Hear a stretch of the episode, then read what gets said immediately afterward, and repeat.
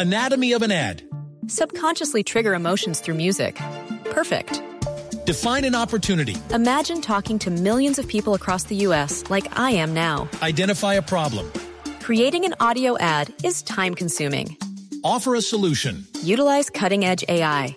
Imagine creating all that in under 30 seconds. Well, we did to create this ad. To learn more about AI in the audio industry, download the white paper from audiostack.ai.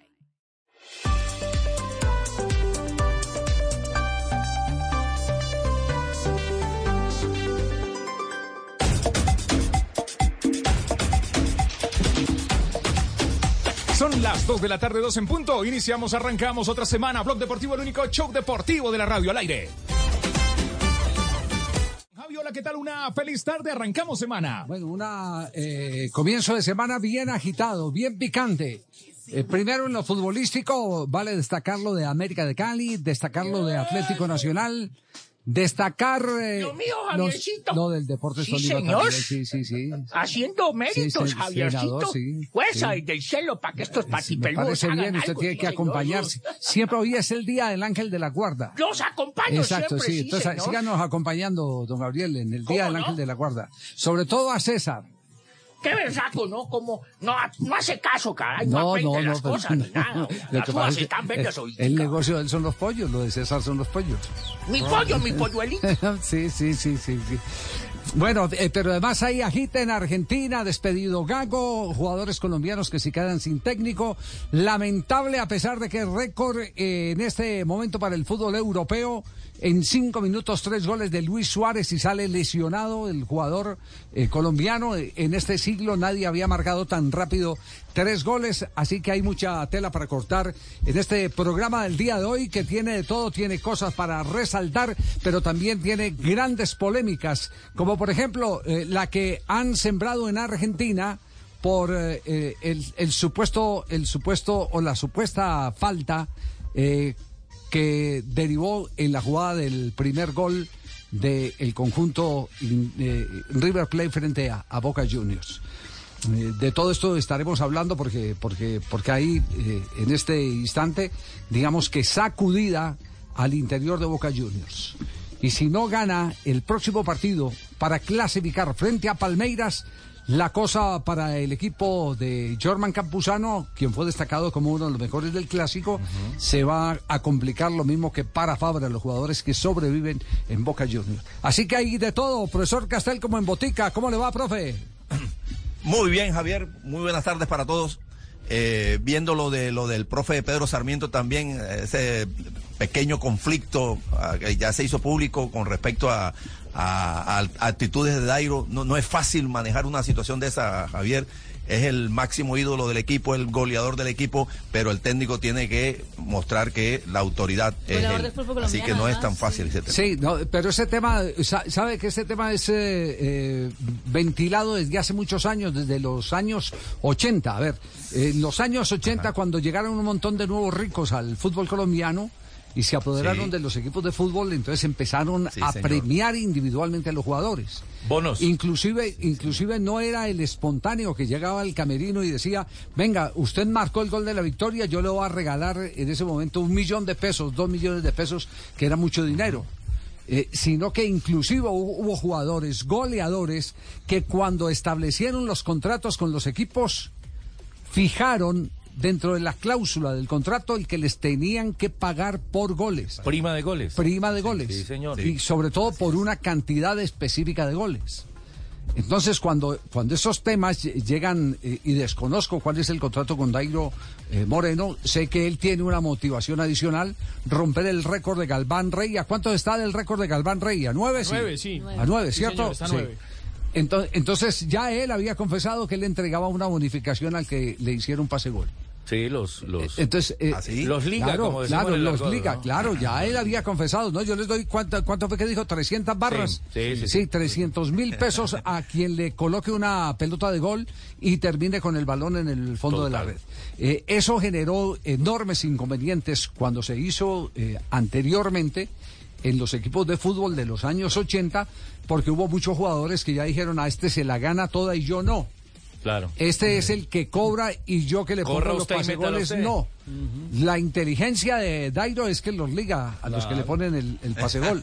Incentiva. Esa- los incentiva, esa es la inteligencia de él, pero, pero Que no está prohibido tampoco. No, No, es una cosa No, no, no, usted, no, usted puede compartir. Sí, claro. Usted puede compartir, con, si quiere la próxima quincena, ahí le tengo a Cristian, puede Sí, compartir. hay con. No Claro, hay yo lo- haría, Sí, yo lo sí. haría. Sí, sí. Sí, de verdad. Sí, usted lo haría, sí. Sí, Javier, necesito para los pañales completar. Ah, bueno, ahí Yo está. también voy a comprar pañales pronto, si alguien Pero quiere bueno, ya, ya que habló, ya que habló del tema, el profe Castelar, arranquemos porque este tema sí es bien interesante. El tema de los eh, jugadores que reclaman cuando no les hacen eh, los pases, pero que más allá tienen eh, una motivación, quién sabe qué patrocinador o si está en el contrato, si usted hace tantos goles, eh, al concretar tantos goles, su contrato tiene una prima adicional. Si pasa de 10 goles, va a recibir tanto. Pero, pero, eso, pero ese tema fue, eh, por eso le digo, fue discutido y muchas veces generó problemas y fracturas dentro de los equipos de fútbol. Esto fue lo que dijo Pedro Sarmiento. No, es que aquí, aquí no manda Dairo. Yo entiendo la posición de él. Yo sé que la gente lo quiere, que todo el mundo lo quiere, que lo respetan, pero hay que darle, hay que apretarle las, las clavías a él también, porque es que Dairo Moreno no es solo el Once Caldas. Nosotros estamos en una institución y hacemos parte de eso, pero algún día nos vamos y él y la institución sigue. Nosotros somos empleados de un club y tenemos que dar el máximo rendimiento en todos los aspectos, de manera que sí hay que hablar con él, porque es que esto no es Dairo Moreno solo, y yo lo quiero, y todo el mundo lo quiere, lo valora, lo respeta, pero hay que apretarle, él no puede pasar por encima de, de nadie. Él seguramente es una persona impulsiva, pero tiene que tener también la altura de comportarse como, como un buen compañero. Bueno, y, y si lo, y si lo dice el técnico, que es el que tiene que re- eh, responder por la, por la armonía del grupo, eh, nadie le puede quitar la razón. Yo no sé si el escenario era o no. Otro técnico eh, eh, pudo haber dicho en cualquier momento, es un tema que voy a discutir con Dairo en privado. De privado, claro, ¿Cierto? claro. Pero eh, Pedro Sarmiento ha sido así.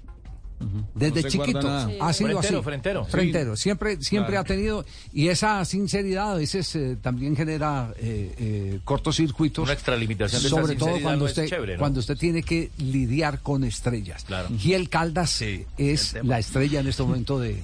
Eh, eh, Dairo Moreno es la estrella. Hoy Caldas. e históricamente. Sí, sí, sí, His- Históricamente, bueno, históricamente Galván Rey, que fue goleador, la mayoría de los goles los hizo con el Once Con el Caldas. Once Caldas. Y Dairo, pues sí. los logros que ha tenido son Sí. suficientes para ser querido Bueno, en la ciudad. bueno, eh, es el goleador actual en este Claro. momento. No sé, eh, Castel, ¿usted tiene alguna opinión de, de- de la posición de Pedro yo estoy Sarmiento? de acuerdo Sí. con Pedro Sarmiento. Sí, totalmente de acuerdo. Pero usted claro. también lo hubiera dicho en una rueda de prensa, sí.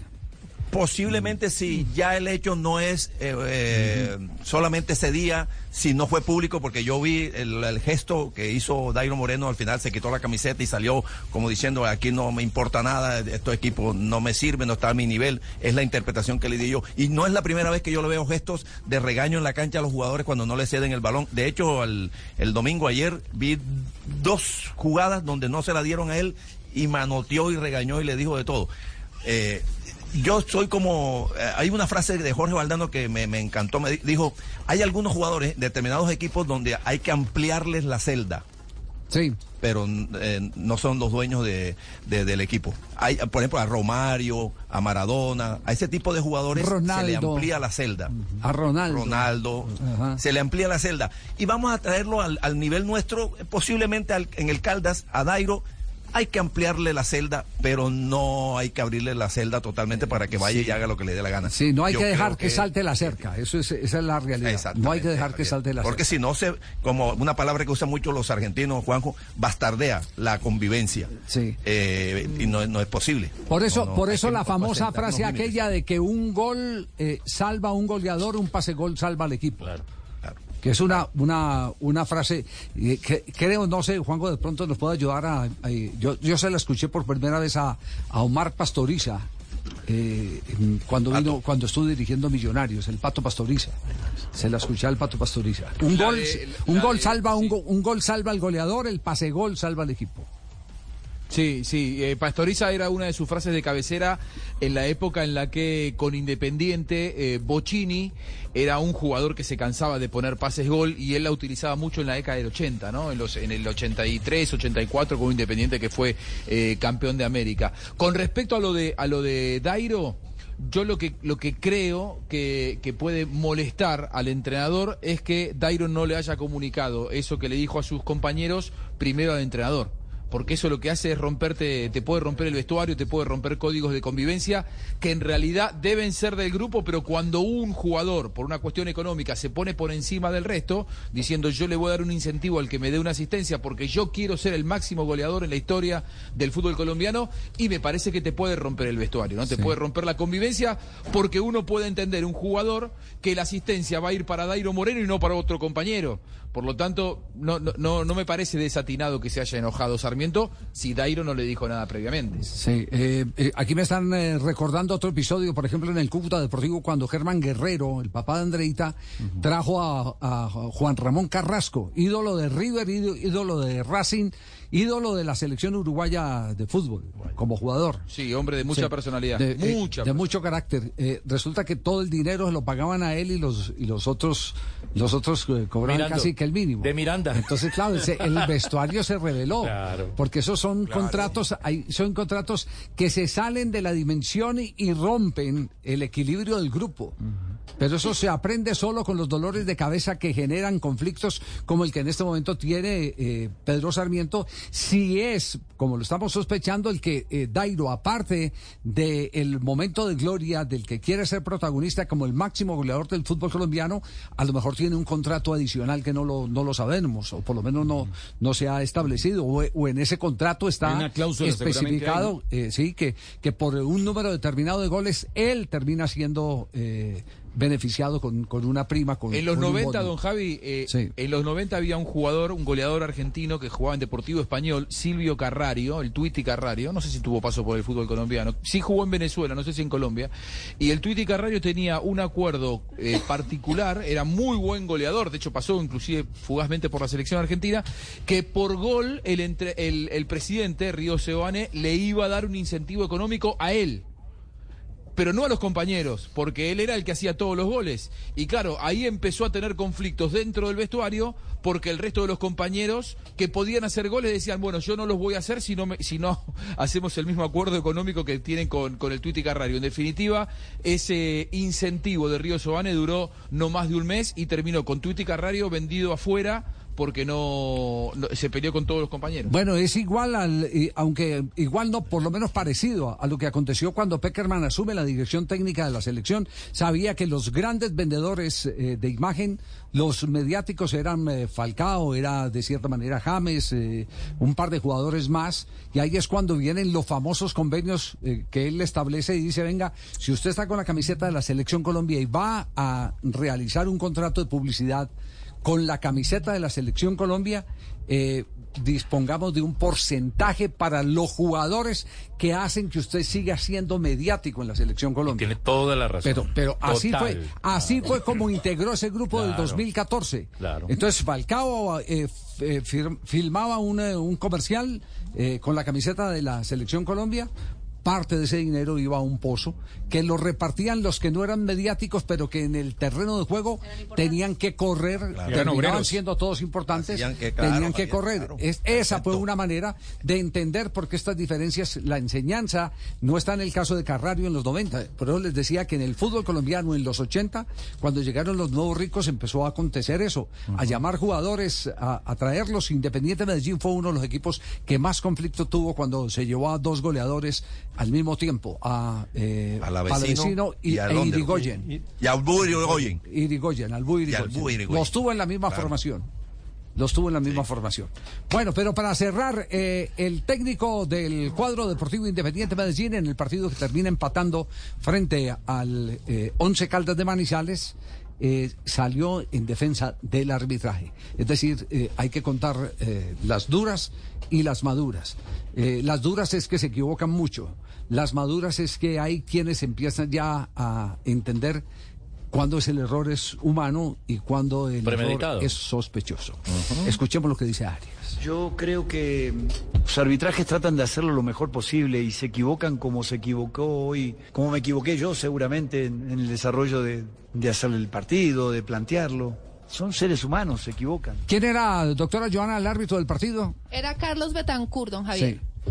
¿Y tuvo, algo, ¿Y tuvo algún eh, hierro así como para que llegue esta explicación de parte de Arias, el técnico uruguayo del DIN? Lo que pasa es que pedían una expulsión en una acción de Jonathan Marulanda, donde salta a disputar el balón, le pone el brazo al, al jugador John Araujo, de ahí sale, digamos, con herida sangrante, pero la acción es temeraria, más no con brutalidad. Entonces ahí el árbitro amonestó obviamente al jugador por temeridad y estaban reclamando una expulsión, pero a mí, en mi concepto, me parece que estuvo bien la valoración técnica. ¿Cuánto, cuánto le puso de calificación? Yo le puse nueve puntos. Nueve puntos. Sí, señor. Nueve puntos. Uy, muy buen arbitraje. Mm, altísimo. Sí, es, es el, el árbitro que mejor eh, está caminando en el torneo colombiano. Junto con Luis Delgado también. Sí.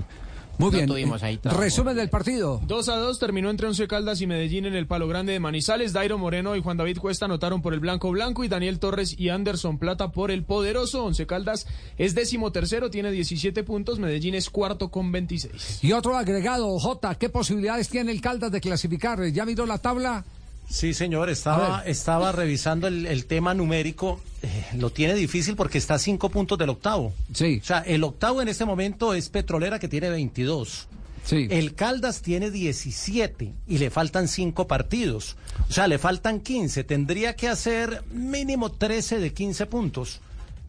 Y, y no se pueden hacer 13, porque si usted gana cuatro partidos, hace 12 y tiene que empatar el otro, bueno, sí le da con, con, con empata- ganar cuatro y, y empatar uno. Es la única posibilidad, o ganar los cinco para clasificar. Ya, Matix, eh, ¿qué dice del Caldas que está por fuera? 1% de posibilidades de clasificación. 1%, Sí, dice señor. Matix. 1%. Exacto, en su Es que- es que, proyección. Javier, Javier, el, el- el octavo en este momento tiene un rendimiento del 48% en toda la liga. Entonces, mm, es muy difícil que un equipo se suba del 45, del 48, incluso del 50% al, al 90 o 95% de rendimiento, que es lo que necesita el Caldas. Es, es prácticamente imposible. Aunque ya se dio una vez en la historia, usted se acuerda el Medellín de Javier Álvarez, que necesitaba ganar siete, los últimos siete de la liga para clasificar. Y ganó los últimos siete. No, no me diga que eso ya se vio, se vio en, un- en un eh, campeonato entre el Deportivo Sí. Cali y el América. América necesitaba Ah, 12 también. puntos, ganó 12 puntos. Claro, también. Y dejó por fuera. Y, América necesitaba, hace, Sí. hace, hace cuatro, cuatro torneos necesitaba ocho, ocho puntos y los consiguió. O sea, se ha dado varias veces.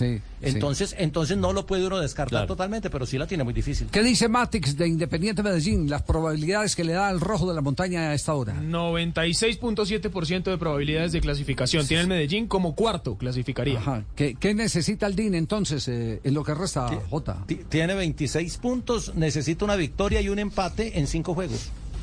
Una Bien. victoria y un empate. Está holgadito para clasificar. Sí. Está holgado. Y ayer empató Es ese, yo- yo- sacó ese punto Javier con, con uno menos, ¿ah? con casi eh, todo el segundo tiempo. Fue expulsado justamente Marulanda, el lateral derecho. Jugó Sí. todo el segundo tiempo con 10 hombres. Eh, no solamente lo empató primero, lo volvió a empatar porque se le puso arriba el caldo 2 a 1. Y hasta tuvo un mano a mano solo plata con el arquero en la última jugada prácticamente que la tiró por encima. O sea que hasta pudo ganar con, jugando con 10 con 10 hombres. Así que tiene gran mérito ese empate del Medellín. Amaral, ¿cómo fue el proceso para acercarse al Amaral de verdad?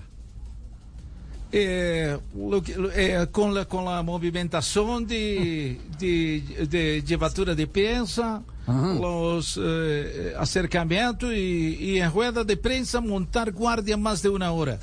Montó guardia más de una hora. Pero, más pero una confiésenos, sí, confiésenos, sí. el, el Sí, hombre, yo- el hombre estaba, el hombre, el, el Amaral de verdad estaba resentido por lo que usted le mama gallo en el programa, ¿no?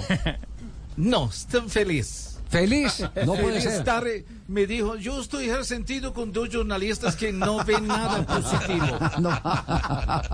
Me dijo, No, ojalá con tenerlos de, tenerlos Pa- de frente, Sí. tenerlos de frente a frente y, y, y hacer cosas eh, interesantes, pero yo, yo soy, um, yo, le- yo le dije, yo le dije, ¿Qué le dijo? profesor Amaral, siéntese conmigo, a ver, para que no vaya a dar dolor, dolor de cabeza, repita conmigo, a Z, ah, a Z, Acepta. Mino, Mino, friend.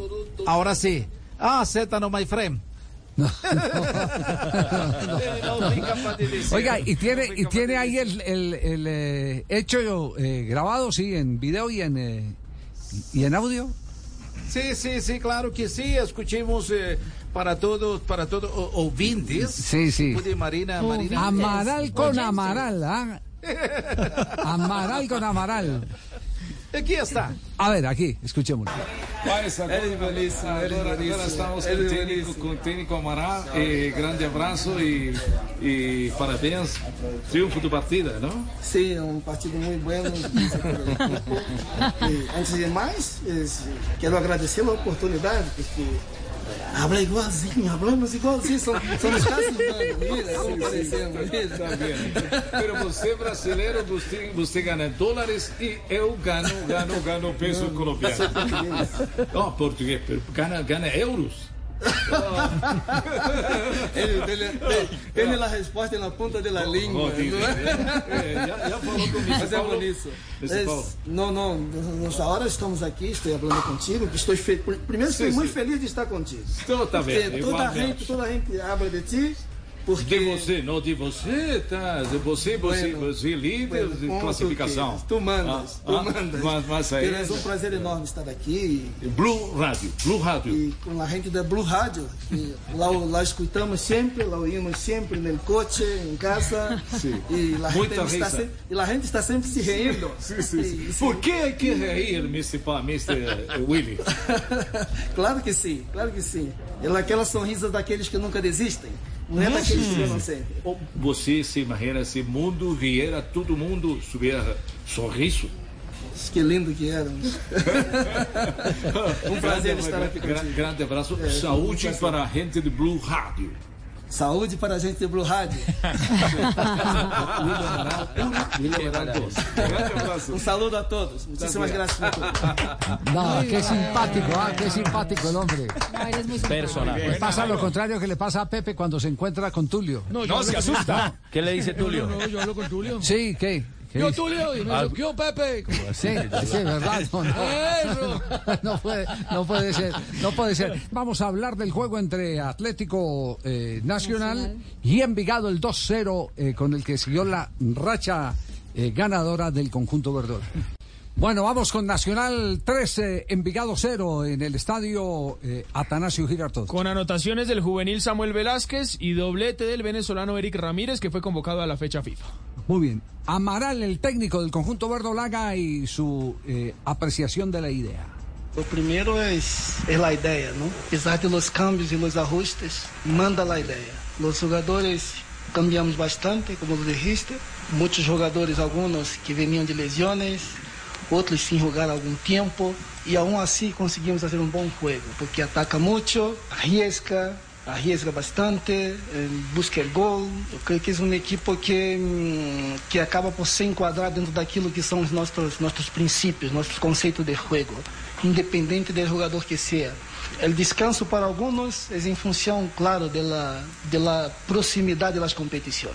Há que recuperar fisiologicamente alguns jogadores, há um desgaste enorme e temos a sorte de ter, de ter uma plantilha muito equilibrada e que nos, nos possibilita ser um, fazer bons jogos. Eh, eu creio que, que o partido de hoje é um partido em linha com o que perspectivávamos, com o que esperávamos. Conseguimos fazê-lo dentro do que foi o plano estratégico de jogo, como já havia dito anteriormente, independente dos jogadores. E isso nos dá, nos garantiza um futuro muito bom a nível de jogo e que podamos chegar e classificar o mais rápido possível para o quadrangular esse e vamos ter a equipe preparado para ele. ¿Qué dice Matic sobre las posibilidades de Atlético Nacional de clasificar? Las posibilidades de Nacional Javier eh, son bastante altas. Matic eh, dice que 96% para el cuadro verde. 96%, está un cachito. ¿Cuántos puntos le faltan, Jota? Le faltan tres. Yo, yo creo que el umbral No, este no, año incluso va a puntos ser por el 29. Ah, por disputar le faltan ver, cinco papito, partidos. ¿cuánto Le faltan está? 15. Cinco por tres, partidos, le 18. faltan 15. Sí, 5 por 3, 15. 15, perdón, uy, me Quince. equivoqué. Faltan 15 partidos Estaba yo como el ahorita 27. haciendo las cuentas Papi, papi. Sí, sí. Tres por Mr. tres, Bonilla. seis. Y dos que hagamos con el clasificado. Tres, tres por cinco, quince. Mr. sí, Mr. Bonetti. Mr. Bonetti.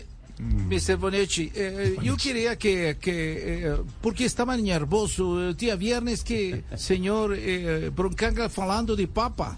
¿De papa? Que Papa, que Envigado visitou Papa, llevou camiseta, não. Sí. Eu estava, eu estava nervoso, então Ah, eh, Mr. ok, ok. Mr. Paulo me dijo, no, no, haga la otra, lleve camisetas para para, para Estaba- toda la gente de, nervioso de la, la Virgen Sí, de sí. Fátima. ¿Está bien? Bueno, Está seguimos, encima, seguimos con los números. Entonces le faltan 15, ¿cierto? Sí. Eh, aquí ya hay otro enfoque que se tiene que dar. Eh, para clasificar, como dice J, le restan de esos 15 3 para asegurar la clasificación. ¿El, el, eh, puntaje mágico sigue siendo 30 o podemos Yo creo que pensar- va a estar en 29, Javier. Ahí. Va a Hasta en estar 29.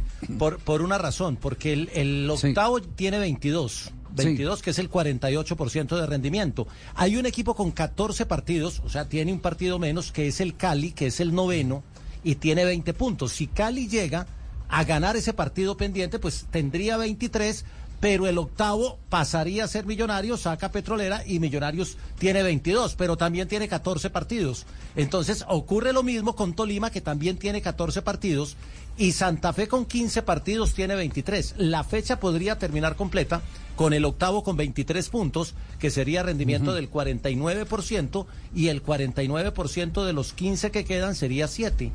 Ajá. Y, y 23 y 7 da 30, o sea que uno se va a pifiar y se va a quedar en 29. Bueno, entonces eh, el otro ejercicio, la otra mirada es, ¿juez de quién es de aquí en adelante Atlético Nacional?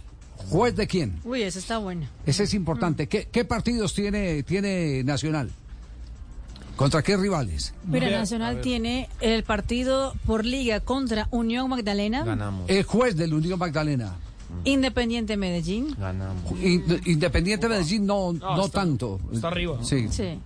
Boyacá Chico, Ganamos. Boyacá Chico eh, está como Boyacá Chico Está decim- decimoséptimo con 14. con 14. No, no está no, en no, ya. No No, tiene pues. cómo. de Alianza Petrolera Sí, el juez de Alianza Petrolera. Sí. y Tolima. También. Último Cierra. Deportes Tolima. En la última fecha cierra Entonces, con Tolima. entonces, ojo que, que, eh, eh, a lo mejor eh, consigue en el próximo Javier. partido la clasificación, pero después de lo que haga Atlético Nacional van a depender las clasificaciones de otros equipos. Claro. Ese partido contra el Tolima, acuérdese que el estadio está prestado para un concierto. Ah, y eso tiene enredada la programación de la última fecha, porque tienen que ser todos los partidos a la misma hora. ¿Qué tal esa? Entonces a buscar cancha. No, muy bien. Qué karma, ¿no? No, pero tenaz, tenaz. Qué locura. Amaral y los números, ¿qué dice el técnico de Atlético Nacional? Los números son muy buenos, hace parte del, del proceso ese, de, de la idea de juego. Los goles son, son determinantes para los jugadores, para que, que la gente se quede toda contenta, para que las, los hinchas, los adeptos, todos disfruten. Y el equipo, cuando marca, se torna más confiante, se queda, gana, gana un protagonismo, gana un plus. Y isso tem sido muito importante na trajetória dos partidos de casa. E, sobretudo, quando jogamos em nossa casa, temos nossa gente, não? E o apoio de nossa gente é fundamental e determinante. Eu creio que grande parte dos triunfos, las vitórias, é graças ao apoio da gente, que, que nos ajuda e que nos mantém aí. Pero a ideia de, de marcar muitos goles é, vem desde o início com nós outros, não? Que é ganhar os partidos, criar hábito de vitória. Isto passa por goles. Eu creio que em muitos destes partidos aproveitamos parte das oportunidades criadas, que hemos criado muitas ocasiões de goles, eh, hemos aproveitado algumas, e eu creio que se a equipe fuera ou tiver no futuro a capacidade de ter uma melhor toma de decisão, seguramente vamos melhorar muitíssimo o número de goles marcados. Pero estamos no caminho, é um processo, tudo leva seu tempo, e agora é, é seguir trabalhando né, neste sentido. Ya, nadie le preguntó en la rueda de prensa si piensa renunciar, no, no, ¿cierto que no? No. No. No, y no, esta vez no. En estos momentos nunca. Sí. Lo que sí tiene a favor ahora es que encontró un nuevo goleador, el técnico del cuadro Atlético Nacional. Ramírez segue seu processo não, de, de adaptação ao grupo, de adaptação ao modelo, ao jogo, às ideias, e está respondendo bem. Fiz um bom partido, sobretudo numa segunda parte muito boa. Eu creio que em linha com o que nós outros esperávamos, porque a ideia de ter dois, dois jogadores como Dorlan e como, e como Torres, eh, com Mejia, como o de resto bem por detrás, nos daria mais, nos daria mais possibilidade de ter balão. E isto facilita a criatividade dos jogadores, que eu creio que eh, sem balão eh, se torna muito mais difícil o jogo para eles. E a ideia seria essa, passava por ter mais tempo o balão nos pés para poder criar e circular e criar os espaços, ocupar os espaços, generar ocasiões de goles E eu creio que, que acabou por nos sair bem. Nos sair bem em algum momento do partido. Torres sentiu um pouco de cansaço e tivemos que, que, que cambiá-lo. Pero é um jogador que está em crescimento, fez um belíssimo partido anterior e hoje também fez um bom partido e vai seguir crescendo. Eu penso que, que a ideia passa um pouco por aí, é sempre uma alternativa, uma variante que temos, de forma a poder potenciar e, e usufruir o máximo possível da capacidade destes jogadores. Muy bien, tenemos entonces a nuevo goleador en Atlético Nacional. Sí, señor, Eric, Eric Ramírez, el venezolano. Convocado hoy tiene la noticia que acaba de ser convocado a la selección venezolana de fútbol para los próximos juegos de eliminatoria. Por Batista fue convocado Eric Ramírez, que lleva seis goles. Seis goles en 12 partidos. Eh, ha jugado 531 minutos en 12 partidos. Seis goles en 531 minutos significa un gol cada 88 minutos. Para Es- Eric Ramírez. Esa es la frecuencia goleadora que es buena. El partido Pero- pero hay que anterior sumarle- jugó los 90 Javi, minutos. Este partido salió a los 74, pero los tres anteriores, contra Junior, contra Santa Fe y contra el América, fue suplente y entró sobre los últimos 13 a 15 minutos. Es decir, el mérito... No, la frecuencia La goleadora frecuencia es alta. goleadora es alta, La frecuencia claro. goleadora es alta. Claro. ¿Qué iba a decir, eh, Jota? No, iba a decir, tiene, tiene 12 partidos en liga, pero, pero hay que sumarle dos en Copa Colombia y dos en Copa Libertadores, que también estuvo 48 También. minutos. Sí. Entonces ahí se le, se le sube un poquito la frecuencia goleadora, pero sigue siendo eh, casi que gol por partido. Claro, pero como es el goleador de Nacional en el campeonato, En- estamos en la liga, sí. la frecuencia goleadora en la liga. En la liga sí. Papi, no confunda el arroz con las tajadas, papi. No, no, no lo estoy confundiendo. Lo que pasa es que eh, si usted juega 12 partidos y hace 12 goles, hace uno por partido. Pero si juega 18 partidos y hace goles, no está haciendo uno por partido. Así los otros sean de otra competición. Sí, pero si usted está hablando de Estamos la liga y analizando no la está liga, hablando de la papi. Copa, entonces se hable de la liga. Sí, en la Copa fue muy criticado. Es que el mismo la cuerpo. Liga Si tiene dolor de cabeza, hablamos de la cabeza, no del corazón. Así sea el mismo cuerpo, papi. Entienda, papi. Oiga. Pero es que los Papi, muy fácil papi, vender un goleador. Papi, papi, hágame caso, papi. Estamos, estamos haciendo Pregúntale que si le gusta, campeonato papi, de la peleando Liga con el muñeco.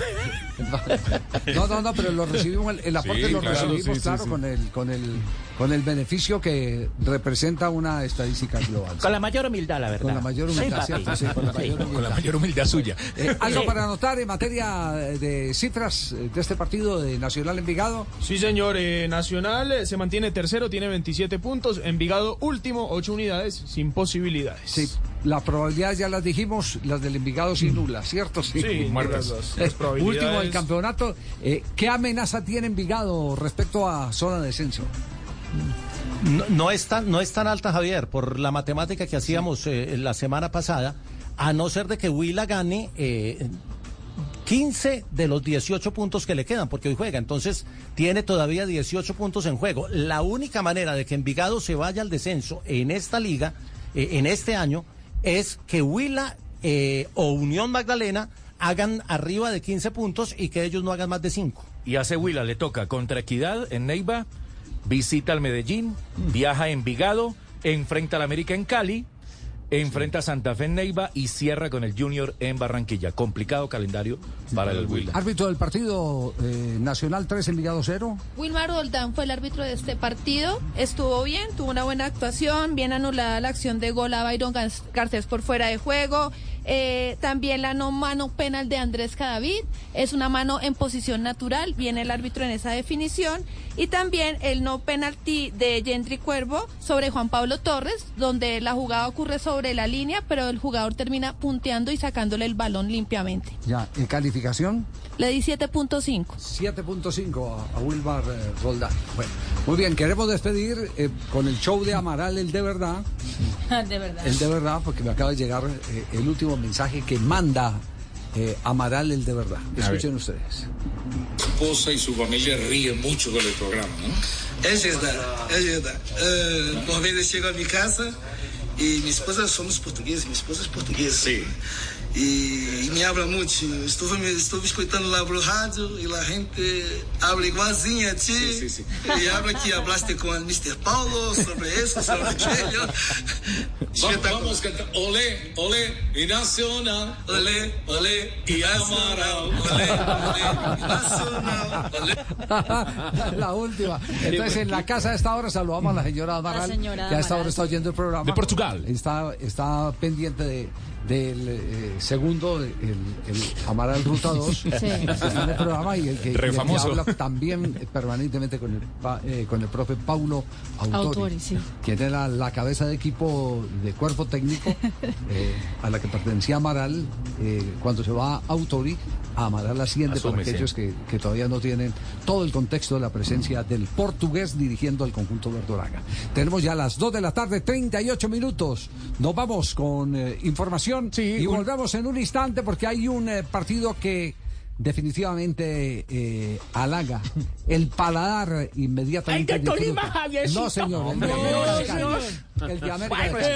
Qué primer tiempo América Deportivo Pereira. El de América, sí, señor. fascinante. Dos de la tarde, 38 minutos. Hacemos una pausa, nos informamos. Ya llegó Marcela aquí a Blue Radio, BlueRadio.com. Blog Deportivo, el único show deportivo de la radio. En Blue Radio, un minuto de noticias.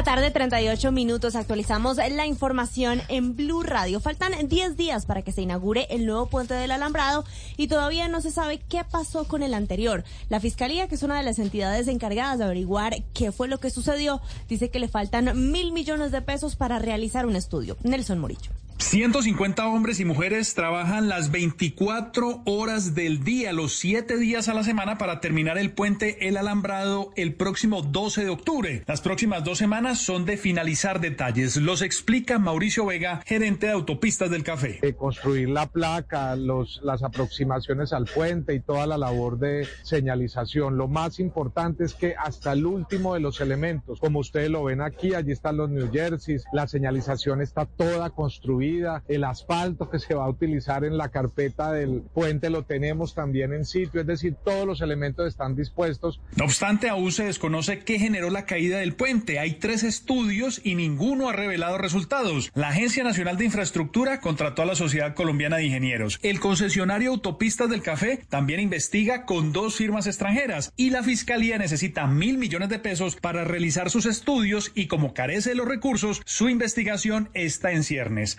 Consultadas por Blue Radio en el Quindío señalan que después de la entrega del puente El Alambrado se podrían conocer los estudios. Nelson, gracias. Y les contamos que cayó 35% la venta de vehículos nuevos en el país. Los detalles los tiene Juan Esteban Quintero.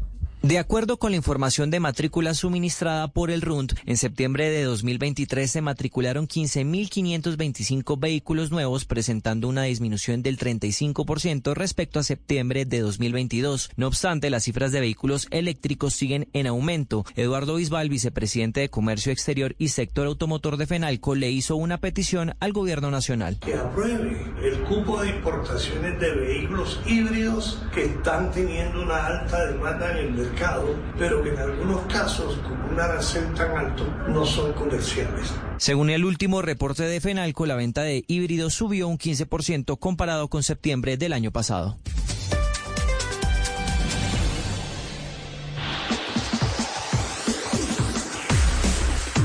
Son las 2 de la tarde, 41 minutos. Continuamos. Blog Deportivo. Es el lunes, arrancando semana. Estamos con la fecha 15 del fútbol profesional colombiano y más en Blue Radio, BlueRadio.com. Antes de continuar con el lunes del técnico, hay noticia de último momento con Juan Guillermo Cuadrado en Italia. ¿Qué es lo que se está diciendo? ya a pocos días de conocer la eh, lista de convocados al partido frente a Uruguay y al segundo juego frente a Ecuador. Muy buena noticia tenemos hoy de Juan Guillermo Cuadrado, que era uno de los jugadores que todavía no, no había recibido alta médica después de la tendinitis que sufrió durante la selección Colombia en el mes de septiembre. No había regresado. Hoy ya volvió a entrenar con el resto de los compañeros y el técnico Inzaghi ha confirmado que ya está disponible. Escuche. Quadrado si è allenato oggi. Cuadrado ya entrenó hoy. Dalla partita col Milan che non si allenava più. Desde aveva, que mm, el una partido ten- contra el una Milán, que no había tendinite tenido fastidiosa, oggi ha eh, fatto il primo allenamento in tiempo con el resto de la aveva fatto plantilla, due con una tendinitis que le non fatto doliendo bastante. No hemos che hecho mucho todavía con él, pero lo que hemos hecho hoy creo que lo hizo muy bien. Está convocado para el partido de mañana, pero no che puedo decir todavía si sería o no inicialista porque eso va a depender de las valoraciones que el cuerpo técnico ha tenido también durante el entrenamiento. Cui Pero es un jugador muy importante. Lo extrañamos durante ese periodo que no estuvo, así que está tenido en cuenta. Entonces, eh, Cuadrado está ya habilitado, por su Habilitado. club. Sí, Por mañana lo tanto, está tener elegible. minutos para tener para Champions League contra el Benfica. Claro, entonces está no por elegible. Vuelve, sí, señor. Bueno, muy bien. Y por Y el yo- otro lado, ¿qué es lo que pasa por el lado de James Rodríguez? Pues, El lado de James Rodríguez, Javi, no sé cómo leen ustedes las palabras de Dorival Jr., hablando sobre estos periodos en que James Rodríguez viene a la selección colombiana de fútbol. Pues dijo que no estaba muy contento con eso de cada 15 días prestarlo a la selección Colombia. Aunque entendía todo, mm, no le parece que la mejor forma de conseguir el ritmo. Escuchen. O duro é que nós perdemos alguns jogadores. Vamos a por perder exemplo, algunos jugadores, por Rames, que ejemplo, chegou, James. Pouco trabalhou com a gente, pouco vem a gente, e, trabajó de repente, aquí, nos de repente, el momento que podíamos acelerar el proceso de recuperación, se va a la natural, selección não, Colombia. Natural, isso. yo no le voy a quitar el mérito de que vaya a la selección Colombia. É, mas seria muito importante Pero es muy importante que él estuviera con nosotros durante esos momentos. Porque yo no sé cómo es el tipo de carga de trabajo, el plan que pueden tener ellos es muy diferente a lo que podemos tener nosotros.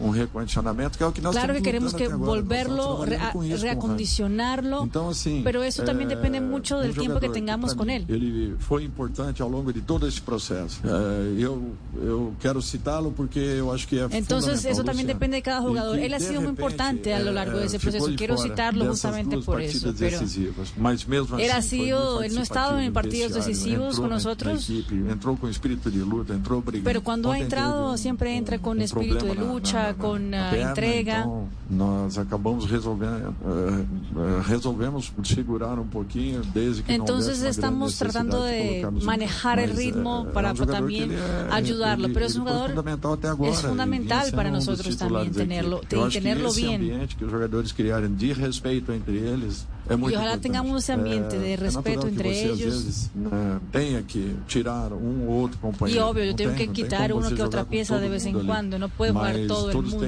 Pero todo el mundo e, tiene, ha não entendido bien que esto es un é um equipo y el equipo tiene não que jugar todos. Y que todos tienen que trabajar e por igual. Eu acho que isso daí é o que faz um ambiente Y eso es lo que creo que hace un. Eu ambiente fortalecido y isso. creo que tenemos muy bueno con eso. ¿Alguna pregunta? ¿Es bueno o malo lo que acaba de decir Dorival?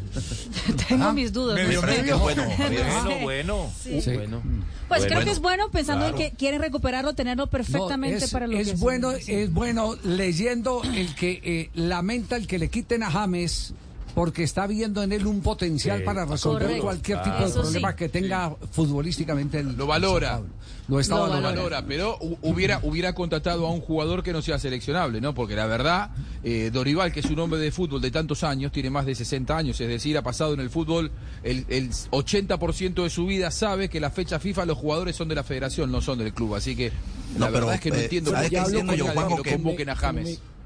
Eh, particulariza, No, particulariza Juanjo, en perdone, James yo les porque algo aquí entiende. te- eh, por una razón fundamental. Porque Sao Paulo es un club eh, que no solo piensa en un semestre. Piensa en el semestre largo- entrante que no tiene eliminatoria. Largo aliento. claro. Exactamente, no tiene eliminatoria. Bueno, está bien, pero digo que, Sí. que, que se sienta en una conferencia de prensa un Sí. entrenador. Es decir, usted lo que dice es que, no tiene derecho a quejarse. Es a eso. Aldo. Claro, o sea, Sí. u- no hubiera contratado a James. Vos cuando firmás un contrato con un jugador que, que ha- eh, en su país, en Brasil, perdón, eh, eh, ya voy, eh, profe, ha hecho el mejor gol de un mundial en el 2014. Contratás a James, que fue el 10 del Real Madrid, que viene de 10 años en Europa, sabés que si tu trabajo lo hace jugar más o menos bien y le da importancia, le da relevancia y lo pone bien físicamente, James va a terminar en la selección de Colombia. ¿Qué es lo que está pasando?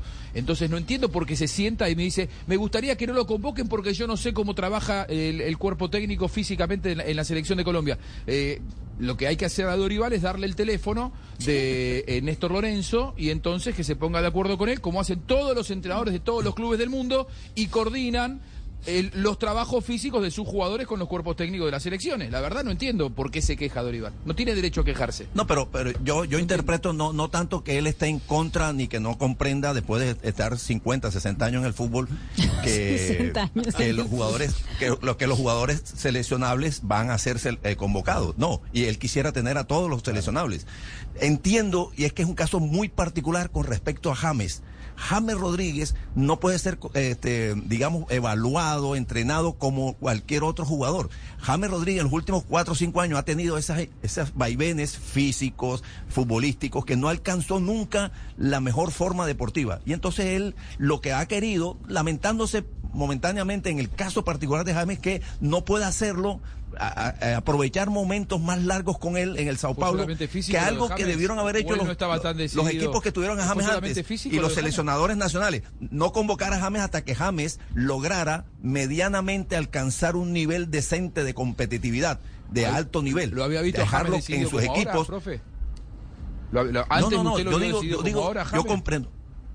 No, yo comprendo, yo comprendo al técnico Ah. que, que- queriendo decir que a James lo que más le convendría para él, para el presente y para el futuro de James, que al final es el futuro del Sao Paulo y de la selección, que James alcanzara un mejor nivel de preparación, de adaptación y de eso e forma inventarle deportiva una, de una lesión incomprobable hay un pasito, ¿eh? como hacen Sí, muchos equipos eh, a- europeos. a Me ver- parece una declaración peligrosa la de No, bueno, ya esa parte a ver, no, no a la- ver, a ver, no puedo profe, profe, asegurar eh, nada. Sí, segu- seguramente, seguramente él eh, eh, está pensando en el futuro de James, pero primero está pensando en el futuro de él.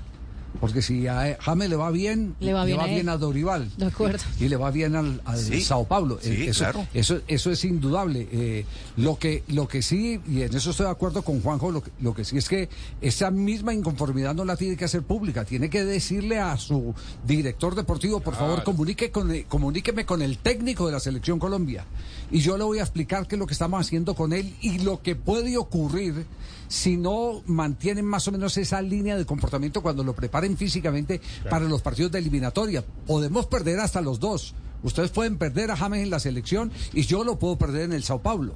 Pero eso es una gestión que no tiene que hacer desde una rueda de prensa. Interno, ¿no? No, esa, esa la tiene que, hacer con, un fisio con su como- director eh, deportivo. Parte del Con trabajo. el gerente. Barce- Claro. Barcelona mandaba, mandó a vivir durante 15 años prácticamente a, a un integrante del cuerpo técnico de- del Barça para que controlaran cómo trabajaba Messi en la selección. Digo, si es tan importante James que lo es, bueno, que se ocupen como, como se ocupan todos los clubes de élite, y Sao Paulo es un club de élite porque tiene un presupuesto inagotable y acaban de ganar la Copa de Brasil, y entonces que le mande una persona con James que viaje a Colombia y que esté eh, cu- cubriendo y cuidando los trabajos físicos que hace James como para que no se lesione, pero que es- se esa sienta en una sí. conferencia de prensa a criticar que le citen a su jugador porque no es lo ideal, la verdad no, lo no, no es- entiendo. no es manera de Porque si crítica, no tenemos que ponernos no, a escuchar el llanto de todos los entrenadores europeos en el mundo Pero llorando es que- porque pero- le convocan pero a los no, no, jugadores. no La es verdad, una yo no puedo crítica, creer que un realmente yo no lo entrenador vi como se una queje crítica. porque le contratan a un jugador. No lo puedo creer. No, no, Lo, lo vi como, como lamentándose que frente a una situación muy particular con relación a un jugador que se llama James Rodríguez, que no es un jugador que tiene los últimos tres años compitiendo normalmente, Esa es una sino un parte de la jugador que ha tenido... respuesta. Esa es una parte de la respuesta. La otra a la que nos estamos refiriendo es que usted no puede llegar. Esa sí, esa sí Exacto, no comprendí por qué él no, Eso, no tiene ha por qué este, un coordinado el conocimiento, el trabajo que se hace en la selección con el trabajo que hacen Si ellos. él- que no si creo que quiere- en la selección Sí, si él vayan quiere, a hacer si él algo, quiere- Javier. Si él quiere que prolonguen, por lo menos recomienda. Y queda en el, en el libre albedrío de los miembros del cuerpo técnico de la Selección Colombia si vale la pena o no seguir con ese Seguir método de trabajo que están haciendo con, con James. Esa es Ah, una realidad. Bueno, ustedes están pe- pe- pe- pe- pe- pe- peleando por mí. Ah, James Rodríguez. Discutiendo, está discutiendo. Cuando quiera. Sí. Sí, entonces voy a hablar con Dori, con, con Dori, con el entrenador. Sí. Con Dorival, para sí. que mande a alguien a que me, que me cuide el cu, el cu, el cu, el cuádriceps, el, el, el- el- la- los cuádricos y todo. No, vamos más bien a, Sí. vamos a corte Qué bueno que estén peleando. Sí, tiempo sí. no peleaban Diga, por vamos a No break. peleaban por mí, Va- vamos, vamos a, a, a, a comercial. Sí, 2.51, una pausa. Ya regresamos. No te muevas, Blog Deportivo.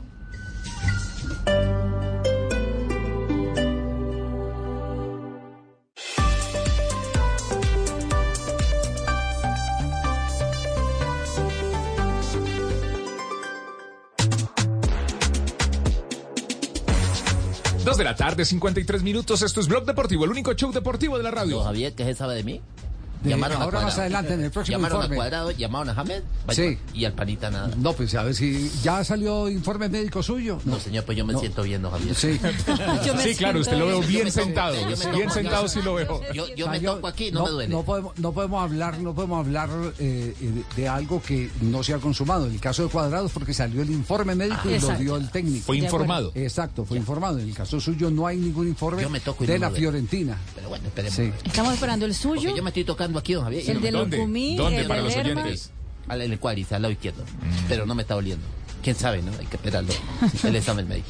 Cualquier cosita me avisa, don Javi, usted tiene No, no, pues si usted es el que toca y siente, entonces pregúntese usted cómo estoy. Tóquelo ahí, don sí. Javi, a ver. No nos pregunte a Toque. nosotros si hemos sabido algo de usted. Tóquese, Venga, sí, yo me sí, toco, yo me toco. sí. Uy, Tóquelo ahí. Marina, tóquelo ahí a ver Uy, si no, le... No, yo toque- estoy- toque el Yo mismo, estoy puede espantado.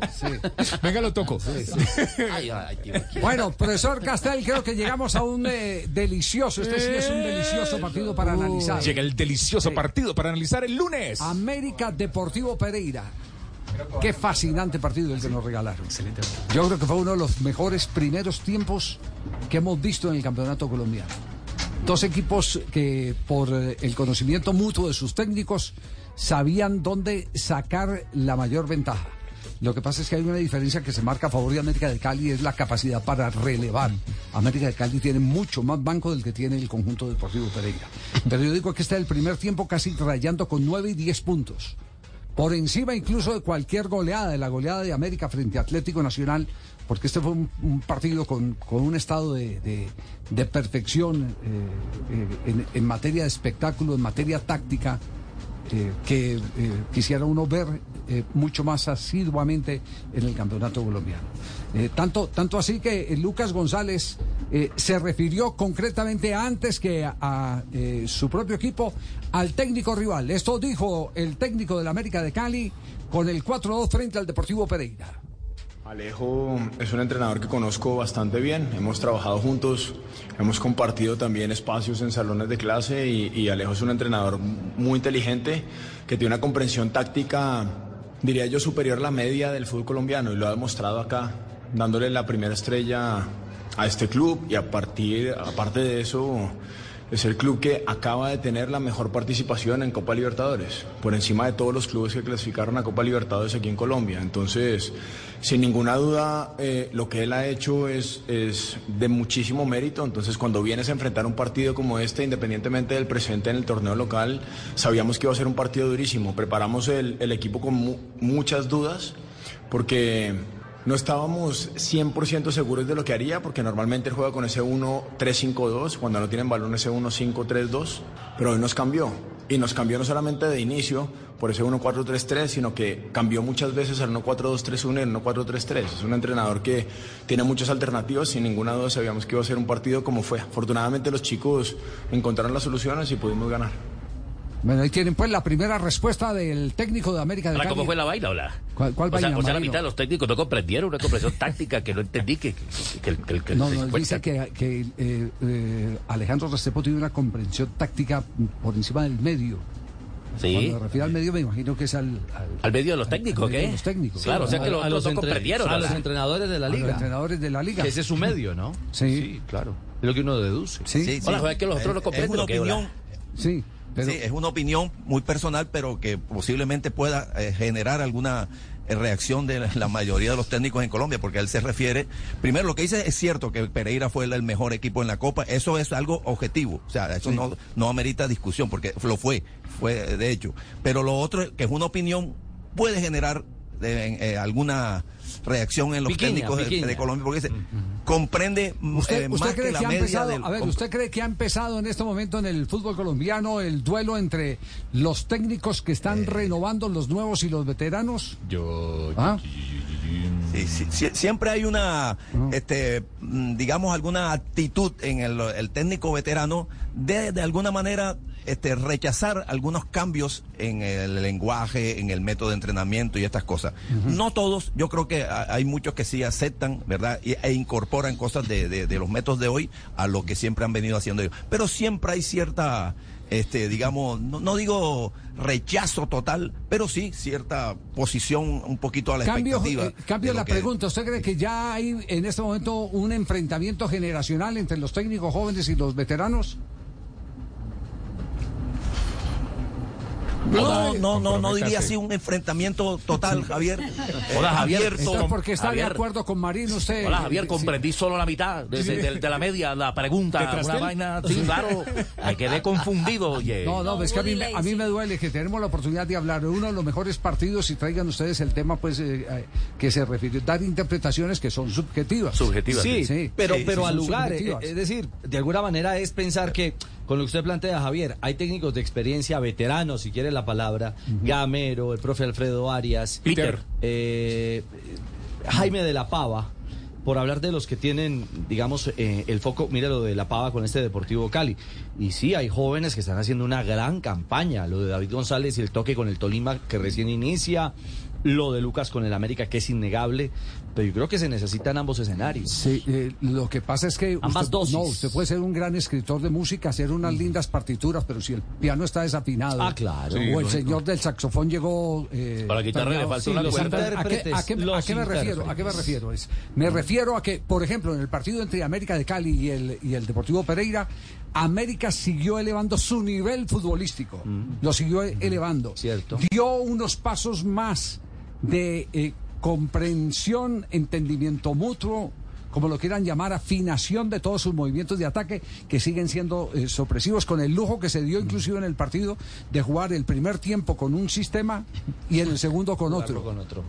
El segundo con otro, pero manteniendo siempre el- la misma idea, el mismo modelo, el respeto por, por la pelota. Pero usted mira al Banco de América de Cali y usted encuentra eh, otras más opciones para poder realizar ese tipo de juego. Dígame, usted mire al Banco de Alejandro Restrepo a ver qué encuentra. Ah, no, no encuentra nada. no, Entonces, entonces, entonces, digamos, entonces digamos, yo por ejemplo, y no le puedo criticar, ¿qué le voy a criticar yo pues a Harold Rivera, el técnico del Unión Magdalena?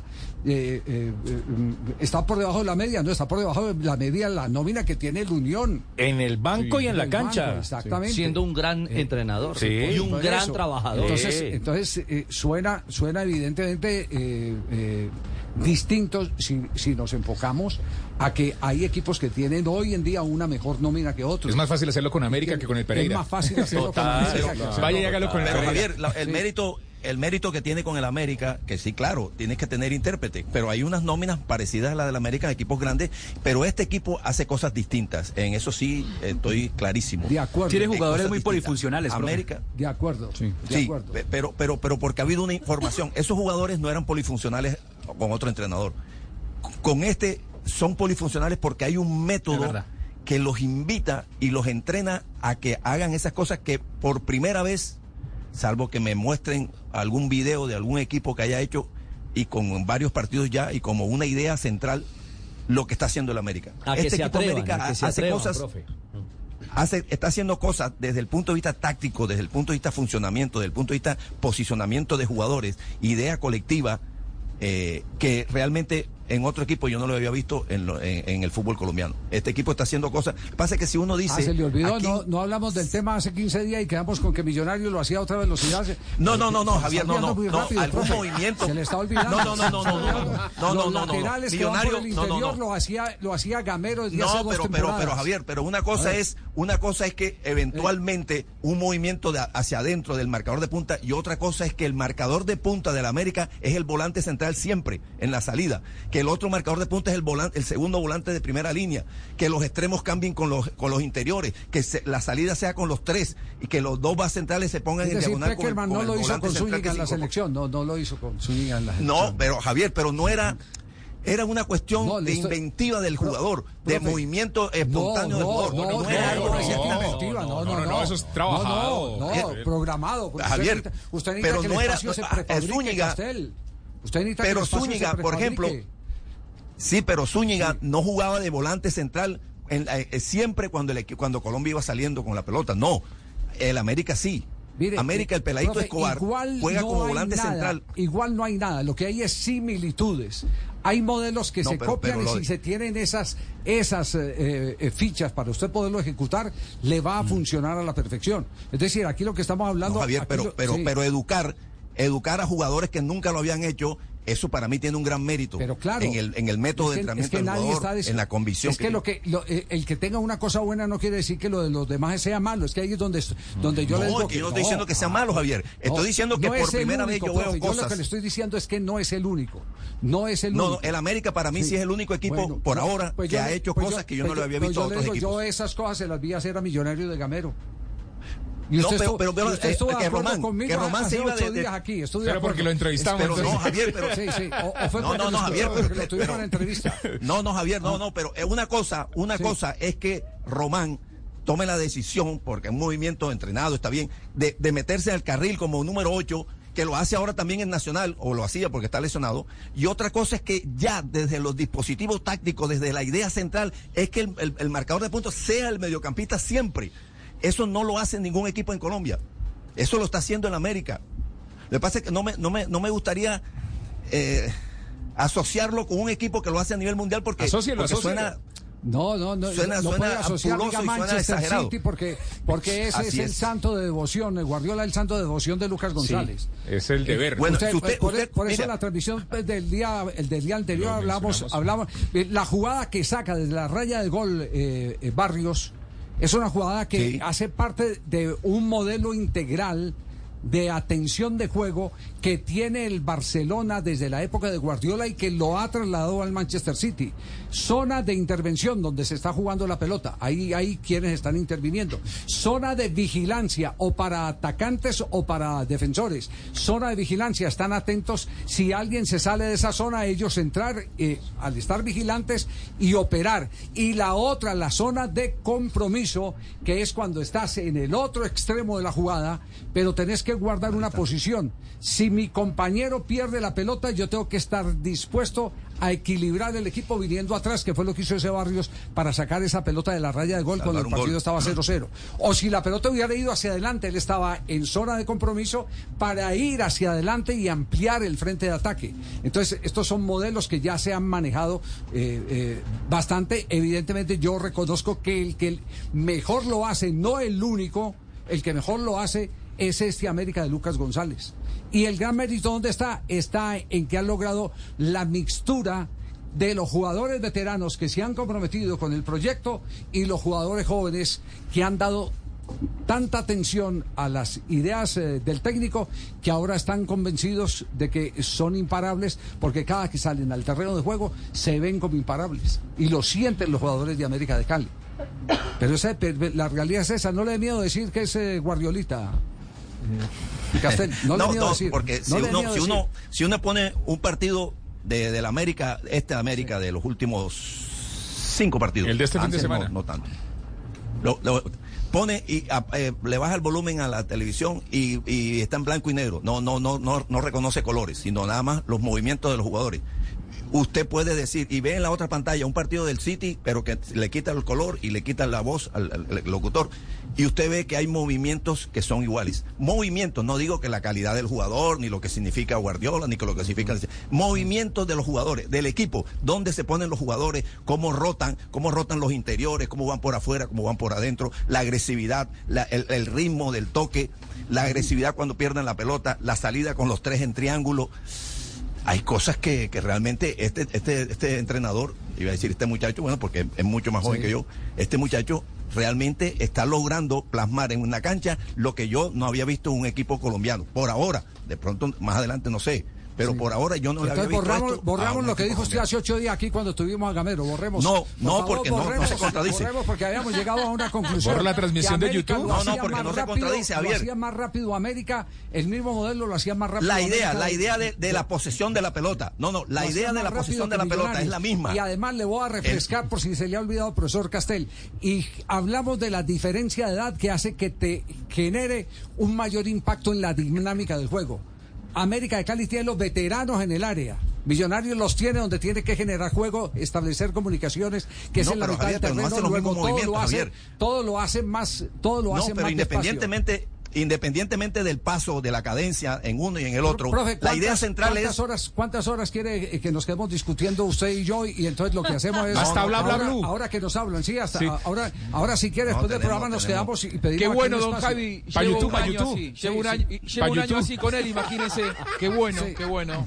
Generalmente no No, no. Javier, cuando, ahora que está en Barranquilla, ahora que está en Barranquilla, usted se deja invitar para, para un, sí, un lugar y conversamos y duramos cuatro claro. o cinco Sí, horas. no, que ahorita estoy Tibaquira, que cansado. es el encargado del archivo, por favor, borre lo que dijo aquí ocho. Voy a hace borrar ocho el días. No, no, es que cansado. una Sí, cosa sí, no sí. contradice a la otra, Javier. Ah, bueno. Lo de Millonarios, la idea central, la idea central de Millonarios es la posesión de la pelota, la cadencia y el juego posicional. Pero eso, eso no indica que, que Millonario hace los mismos movimientos que, que América. América hace cosas que no hace Millonario, que no hace América lo que lo en hace es más repetitivamente. en una semana. repetitivamente. Se enamoró en una No, semana no, no, no, no, bien. estoy, estoy valorando. Aquí no se le quita el Juanjo. mérito. Aquí lo que hay que establecer es que vamos por Que una no quiere línea decir que es- eso sea lo mejor. eh, no, eh, eh, No, eh, no, yo no, yo no estoy diciendo que sea mejor que lo de Nacional, que yo a, a- No, a- no, a no, Nacional no, le, no, le no, admiro puede ser mejor. su peligrosidad. No, no, no, tampoco, tampoco saca No, no, no es mejor ni peor. hasta este momento lo mejor que hay en el fútbol colombiano es América de Pero lo que sí- lo que sí quiero llamar la atención a la la- velocidad que otros que lo han hecho no han podido tener para impactar. Esa es, esa es la. No, la- la Javier, no. Por ejemplo, por ejemplo, Millonarios nunca eh, eh, deja a la Rivasque y a, y a Giraldo o la Rivasque y Pereira que se vayan a- más adelante y, y en el medio quede un vola- un marcador de punta como volante central. Son movimientos Eh, distintos. ¿Cuántos goles tiene distintos. Vázquez y cuántos goles tiene eh, Pereira? Para que se dé cuenta, y la mayoría No, no, este- son de este- larga este- distancia. esta es llegando, temporada es llegando, su- es, su es llegando, es llegando que han conseguido los goles. Castel, entonces no diga que no, que no van hacia adelante. Porque la No, no, estadística, Javier, la te puede mostrar pero últimamente- La estadística te Pero puede no, no, no, es que al contrario, una de las cosas buenas que tenía Millonarios eh, es que los volantes centrales, los volantes de primera línea aparecían. Ah, es más, ya. en el último tiempo Ya. habían disminuido su aparición. Pereira hacía goles, Pereira hace cuánto no hace un gol. Larry Vázquez aparecía, ¿cuánto hace que no hace un gol? Pero pero eso no es el Castel, usted y detalle, yo en no me quiero detener ahí. salimos a las 12 del día y llegamos a la esquina. Todos estos muchachos que trabajan con nosotros llegan hasta hasta hasta el estadio metropolitano. Por los muñecos. Exactamente. No, Entonces, nosotros entonces, llegamos lejos. hab- hable- Oye, no me digas eso. Oye, no que me yo digas eso que yo a meto pagar la pecado. invitación, Los datos. No, no. millonarios, ¿cuáles son? Eh, eh, millonarios, eh, no, América de Cali. Eh, América después de dejamos Cali es la discusión del modelo. Después dejamos la América discusión es- del modelo. Sí. Es segundo con 29 puntos en 15 partidos y tiene diferencia de más 15 porque tiene 31 goles a favor, es decir, marca dos goles por partido y ha recibido 16, o sea que recibe uno por juego. Con 29 puntos y esa diferencia de gol, yo diría, Javier, que ya está clasificado. Eso dice Matix. Mati, ¿qué dice? 100% de 100% probabilidades de clasificación, sí, señor. América de Cali. ¿Y el Deportivo Pereira? El Pereira sí la tiene difícil, tiene 12 puntos en 14 juegos, tiene 18 puntos por disputar, tendría que ganar los seis partidos Sin para, para clasificar. Sin Uno- margen de error está. 1.2 de probabilidades de clasificación según No, Matix. casi- casi nulas. Sí, se Casi no. la Javi, pelotada. Sí, le sí, queda, sí, sí. Soy Bolívar vestido. Sí. Le queda el Deportivo Cali en Palmaseca, va a ser juez del Cali. Le queda el Huila también de local, eh, juez para el tema del, del descenso también del Huila, Once Caldas de visitante. Millonarios, que viene el 30 aquí, y, y le cierra con Bucaramanga de la última fecha de América. De América de Cali. Muy bien. Estamos en Blog Deportivo hasta Eh, ahora. Javier, que, que- que yo quedé exaltado, eh, agua. quedé cansado, más cansado que el barrendero del Sahara, quedé cansado, que ustedes no me comprenden las cosas que yo digo. Oye, vamos a un corte, ey, Ey. muelita, vamos a un corte, papi. Vamos, Tartel. Claro. Pastel, 3 de la tarde, 11 minutos. Hacemos una pausa. Ya regresamos al único show deportivo de la radio, Blog Deportivo.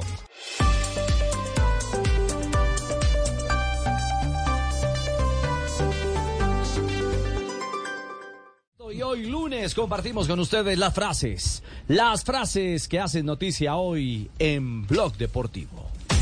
E iniciamos con lo que ha dicho el uruguayo Federico Valverde, jugador del Real Madrid. Ha manifestado, Luca Modric nunca ha puesto mala cara cuando ha tenido que ir al banco. Estuvo en el banco en la victoria del Real Madrid a domicilio ante Girona 3 por 0.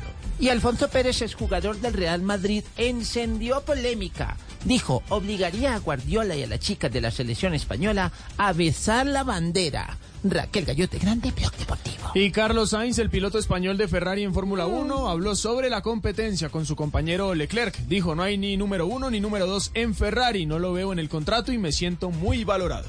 Esta frase la dijo Peter Bosz, técnico del PSG. Me, me impresionó el Sevilla contra el Barcelona a propósito del juego en la Liga de Campeones. Gracias, Mike. La pesadilla de Guardiola, eh, Pérez vio la derrota de su equipo desde la grada por acumulación de tarjetas amarillas y dice el técnico del Manchester City, me encantaría no recibir tarjetas, me gustaría controlarme, intentaría hacerlo, pero no puedo asegurarlo al 100% que lo logre. También al lado de Ferreira, el técnico del Palmeiras, dice, Hendrik nos aporta mucho con su velocidad cuando tiene espacios, con su regate y con su finalización, que son sus puntos fuertes hablando de la joya de 18 años, el Palmeiras. Y esto lo dijo John Ram, golfista español. Dice, a esta Ryder vine con un papel de líder y jugar como, eh, como he jugado ha sido increíble. El golfista español fue determinante en el triunfo de Europa en la Copa Ryder, imponiéndose sobre Estados Unidos. No se haga regañazo, me darle bien. ¿Y la parienta? Y sobre la, sobre la posible fu- fusión del Ay, otra el que mire la fusión. Julián fusiones de las obras, Garle bien, lo bien, siguiente, bien, Hola, bien. primo, ¿cómo le parece Ah, pues eso se hace el loco y sigue derecho. Hágase el pendejo y la mete. Vuelva y hágale vez. Este, Pero bueno, aún no es el momento. Jota no se escuchó nada de lo que dijo. Eso es un podcast. merced, por y favor, además Oli. es un podcast. Ahora sí, Jota. Por Vamos. eso, Tome Juliana aire. Philippe, a propósito de la fusión del Jumbo Visma con el Soudal Quick-Step, el ciclista del Quick-Step dijo lo siguiente. Es especialmente triste porque es un equipo que lleva años en el corazón del ciclismo. Es un equipo con una gran historia. Es triste, pero bueno, aún no es el momento. Se le escuchó muy bien, Jota. Muy bien. 316, Venga. Fabio. Oye, Fabito. Fabio. Le mueve la maca, por favor. Fabio. Bueno, entonces le digo yo ya, me Fabio. dijo el Canelo Hola, Álvarez, Fabio. boxeador mexicano. Demostré en 12 asaltos quién es el mejor. Soy un tipo fuerte. Ese es el Canelo. No me importa quién será el próximo rival. Fabio Poveda, el cheito. Dalma Maradona, la hija de Diego Armando, dijo, a papá se le cumplió uno de sus sueños. Él quería que la selección fuera nuevamente campeona del mundo. Buenas tardes. Doctor Mocus. Bien, gracias. Profesor, ¿cómo está? Hola, ¿qué trajo hoy? Voy Hola, a aprender el marinómetro, el original, y la marinómetra, la original. Bien. Cuando sientas que no puedes alcanzar tus metas, recuerda que siempre has conseguido llegar borracho a tu casa sin saber cómo. Hola, que baila mal, habla. Marina también mala, ¿cierto? No, malísima. Malísima, sí. Empezamos la semana mal. Empezamos la semana mal con el profe. 1.5. Anda. Hola, Gracias. mamá, lo que escupir para arriba, habla. No. No, no, Tocayo, Marina, ¿tiene baila otra mal. no tocayo? sea tan descriptivo, Marina. Hola. Sí. Cuando sepas por qué hacen las pizzas redondas, para meterlas en una caja cuadrada Sí. y comértelas en triángulo, Sí. entenderás a las mujeres. Por lo menos así lo veo yo, ¿no? ¡Apa! Violento, ¿no? ¿Se entendieron la, la geometría? ¿O les explico? gracias. Bueno, te ríanse, hola, no jodas. Lo que pasa es que es muy viejo, Marino, pero bien. Marino sí es 317. viejo. Marino sí es viejo también. El del programa. 317, hacemos una pausa, ya regresamos. Minuto de noticias. El minuto de noticias, ya llegó Marcela con eh, las noticias a Blue Radio, BlueRadio.com. Suscríbete a nuestro canal de YouTube, arroba Blue Radio Co. Y disfruta y participa de la programación de Blue Radio. Blue Radio, le ponemos cara a la radio. Blue Radio, la alternativa. En Blue Radio, un minuto de noticias.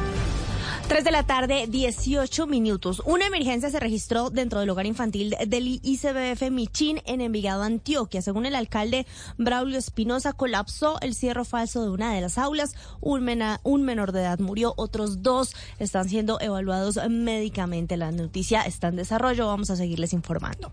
En otros eh, temas, les informamos que fue capturado alias Cristian, encargado de las finanzas de las disidencias de las FARC en el departamento del Caquetá, donde además estaba involucrado en el cobro de extorsiones. Juan Esteban Quintero.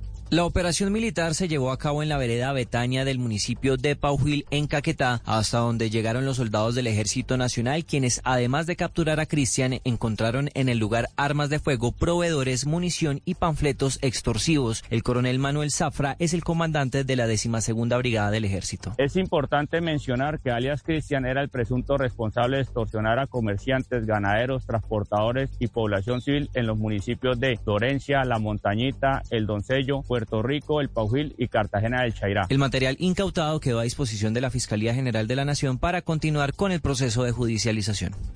Juan Esteban, gracias. Y ahora vamos con una historia de amor que terminó mal. Durante una discusión entre esposos, ambos cayeron desde una terraza y fallecieron. Felipe García. En videos de cámaras de seguridad quedó registrado el momento exacto en el que a tres personas que estaban caminando por una de las calles del barrio Cañiza en Suba les caen encima partes de un muro desde lo alto de la vivienda. Posterior a esto, dos personas cayeron desde la misma altura y a plena vía pública. Aunque las tres personas resultaron con heridas leves por la caída de las piedras, lo grave de la situación tiene que ver con las otras dos personas que cayeron desde el cuarto piso de una casa. Una de las personas, identificada como Fernando Rojas de 60 años, murió de manera inmediata en el lugar, mientras la otra fue trasladada a un centro médico donde falleció momentos después por la gravedad de las heridas.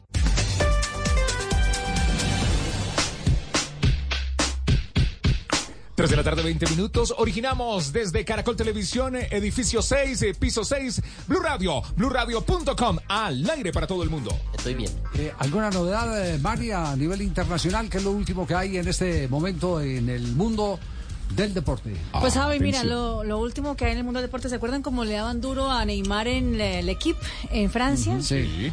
Eh, pues como la vida, ¿no? Ah, eh, se fue Neymar hace un poquito más de un mes, Arabia Saudita, estaban felices, pero hoy hubo un columnista del equipo que tanto duro le dio a Neymar que dice que eh, Mbappé no tiene las calidades para poder hacer jugar al equipo que tenía el brasileño. La, la columna obviamente Pero se demoraron mucho en tiempo. primera plana en Brasil se- ya Se diciendo. demoraron mucho en descubrirlo. Imagínese. Es Nadie se- sabe se- lo que tiene. No, hasta que no lo pierde. Hasta que lo Porque pierde. esa fue una de las tantas discusiones que tuvimos en el, en el Mundial y que muchos técnicos que estuvieron en el Mundial concluyeron. Eh, eh, Mbappé es un fenómeno de goleador. Es un hombre que desborda por, por velocidad. Pero necesitan que otros a su alrededor tengan la pelota. Como la tiene John Vázquez, por ejemplo, el del, el del Deportivo Cali. ¿Hablamos del Deportivo Cali? Sí. Sí, Hablamos. claro. Triunfo del equipo de Jaime de la Pava. En este programa debía estar, era Carlos de la Pava, nuestro productor. Llamémosle. Para que hiciera el análisis de cómo juega el Sí. equipo del hermano. Cierto, nos contaría los Sí, sí, secretos. sí, sí. John, ¿cómo le va? Buenas tardes. Bueno, muy buenas tardes, Javier, para usted y para, para toda la mesa. A esta hora de la tarde, muy bien, gracias a Dios. Cuéntenos cómo, cómo se ha concebido esta reacción de- del Deportivo Cali. Bueno, yo pienso que, que, este, eh, yo pienso que eh, eh, empezamos a darnos cuenta de una realidad y era que eh, eh, estábamos mal en la parte mental. Eh, no, eh, no estamos creyendo en, en nuestras capacidades. Eh, hace cinco fechas comenzamos a trabajar con el doctor Camilo, el psicólogo deportivo, y pienso que nos, ha- que nos ha fortalecido mucho. Hemos comenzado a, a creer en nosotros, a creer que lo podemos lograr. El trabajo que estamos haciendo junto con el profe Jaime eh, ha sido muy bueno. Y bueno, ahora te creo que Anatomy of an ad. Subconsciously trigger emotions through music. Perfect. Define an opportunity. Imagine talking to millions of people across the U.S. like I am now. Identify a problem. Creating an audio ad is time consuming. Offer a solution. Utilize cutting edge AI. Imagine creating all that in under 30 seconds. Well, we did to create this ad. To learn more about AI in the audio industry, download the white paper from audiostack.ai.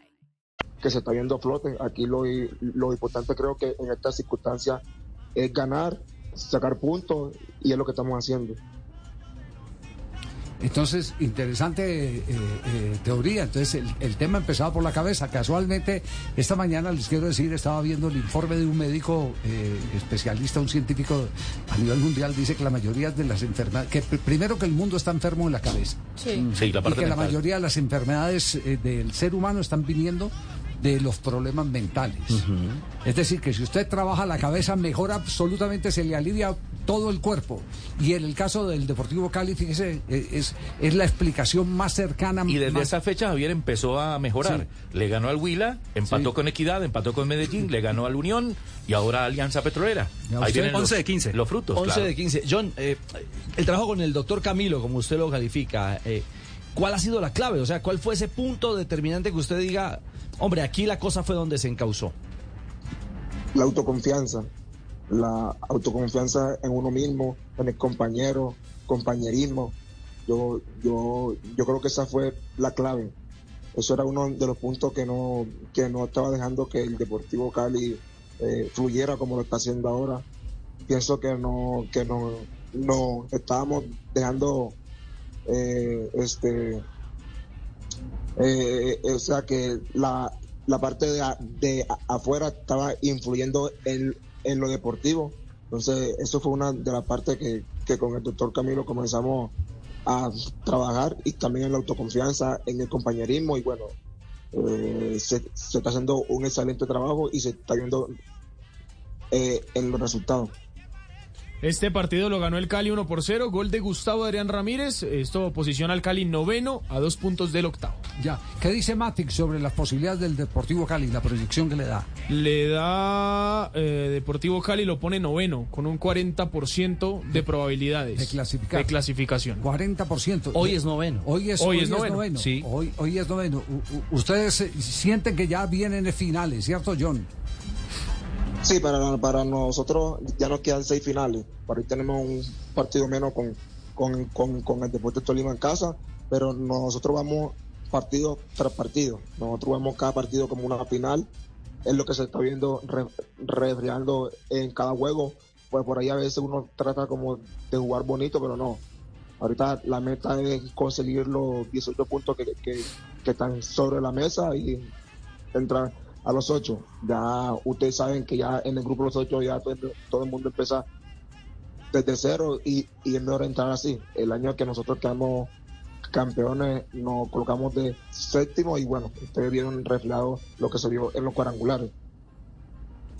John, no quisiera salirme de, de- de ese concepto que usted nos dio del trabajo que viene haciendo con el médico, porque anteriormente a esto, me acuerdo que usted algún día me contó que está haciendo un trabajo psicológico personal para el dominio del carácter, de su temperamento, y eso se ve reflejado mucho en cancha. Ya no lo vemos peleando tanto, la reducción de amarillas ha sido notable. Me gustaría saber qué tan importante fue ese trabajo y los frutos que tiene ya en- el tema personal con usted.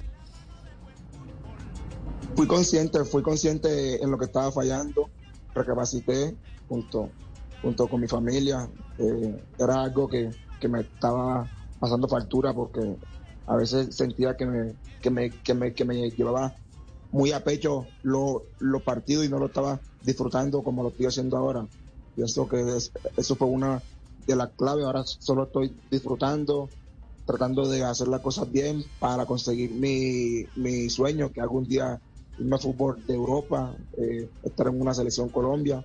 Aún tengo las metas claras y, y estoy trabajando para eso con el, con el doctor, pero lo, lo principal es todo está en la mente. Ah, no, no, entonces ese es el mérito de conocerse a sí mismo. Es decir, este, cuando, cuando, cuando muchos dicen, oiga, usted, porque no lo saludan o no lo dejan entrar a algún lado, usted, es que no me conoce, ¿no? Lo que se tiene que conocer es Claro. uno mismo. Uno mismo el que debe conocer y entonces de ahí saca las conclusiones. Soy bueno en esto, no voy a aflojar en esto. Pero tengo este problema, Mejoro. voy a mejorar este problema. Y a partir de, de- de esa mirada al espejo es cuando usted tiene la ocasión de hacer una transformación como la ha tenido eh, John Vázquez. Pues John, ha sido un placer eh, compartir con ustedes estos minutos, esta experiencia y saber eh, cuál es eh, la madre de esta reacción furiosa del Deportivo Cali en el campeonato. Un abrazo, saludos a sus compañeros y al profe de la Pava. Bueno, muchas gracias a ustedes por la invitación y bendiciones para toda la mesa. Muy amable, Gracias, por el gracias. saludo. Le queda- me manda ahí. Ponete muy Dame el saludo, amigo, no me lo encuentro. El saludo, ¿cómo así? Este muchacho que juega conmigo ahí en el Ah, el que le mandó Los saludan a todo el tren. Usted mandó saludos y no me Sí, mandó sí, saludos a mí. ¿Por Pero qué, porque usted Javier? lo ve todos los a, días. a todos sus compañeros. Pues sí, pero Ah, debería es- decir, así me ¿por qué pasó, no- así me ¿Por qué no personaliza la vaina? No, tú, no va a eh? personalizar, sí, siempre ha sido mi comportamiento. El otro, el otro día eh, eh, me encontré con, con Bilardo y le dije a Perea, Perea te mandó eh, saludos Bilardo. Y él me dijo, no, ¿qué te dijo? Saluda a todos los colombianos, ahí estás incluido. Así es, es un trabajo- caso suyo. un trabajo Sí, psicológico que- dijimos a todos los muchachos del Deportivo Cali es para que usted Bueno, Teo, porque yo no soy tan muchacho, yo no soy tan muchacho. Bueno, eso sí es verdad, eso sí es verdad. Muchacho. Muchacho, entonces. Muchacho. la vaina. Muchacho. Y ahora que estamos en un tratamiento psicológico, todo el equipo, Sí. con un señor que pasa todos los días por el barrio y dice, arreglo la depresión. Y nosotros estamos con él, haciendo todo por lo posible por estar mentalizados, que es importante. Dios. Saludos para ti y para todos los cuchachos que están ahí. Los programa. Muy amable, gracias. Que Gracias, Teo. Eh, ¿cómo, está, eh, ¿Cómo está entonces eh, el calendario del Deportivo Cali? El calendario del Deportivo Cali, ¿cómo es? Junior- Se le viene Ah, bueno. eh, Junior el viernes, Sí. se le viene Tolima el próximo miércoles. Final. Tiene ¿Qué es el par- también qué es el partido aplazado? Es el partido aplazado, Sí. sí, señor. Después Claro. viene América en Palma Seca y ya viene después Envigado, Jaguares y con Chico. Tres en Finales. el papel bravos. No, complicado. Los otros complicados, no tanto de pergaminos, pero. Bueno, pero, pero es que así es que es bueno y además este Claro. Cali está demostrando con argumento futbolístico su clara Yo, mejoría. yo vuelvo a insistir en la teoría, vamos a ver una final de campeonato espectacular. Sí. Porque vamos, a- eh, eh, tenemos, tenemos a América de Cali en, en un nivel altísimo. Eh, Lucas, el el Lucas, equipo de los millonarios viene de menos a más. Sí. Independiente Medellín, ayer tuvo un lunar, pero olvídese, Independiente bien, Medellín anda juega muy bien. bien. Hola, no ha hablado. Javiercito, ¿cómo ve? David. Ya, ya ahí, don, don Gabriel. Señor. ¿quiénes, quiénes más están? están, están Águilas. Águilas. Águilas Bueno, con no se Águilas. olvide. el, equipo- mantenimiento de claro, Farías. Farías, Nacional que también mejor tiene- equipo. que también está reaccionando. sí. No, vamos, a, vamos a tener un, un final de, de- de espectacular nivel, Nivel. técnico. De espectacular nivel técnico. Muy bien. 3 de la tarde, 30 minutos. Sí, el Blog entonces- Deportivo es el único show deportivo de la radio. Javier, Está pidiendo pista un siento Javi. bien. Eh, sí, pero Teo vino y dijo que iba a hablar por usted, entonces lo dejamos a Teo más bien. Entonces, Sí. ay, Dios mío. No vamos a yo- comercial. Chao, nos vamos.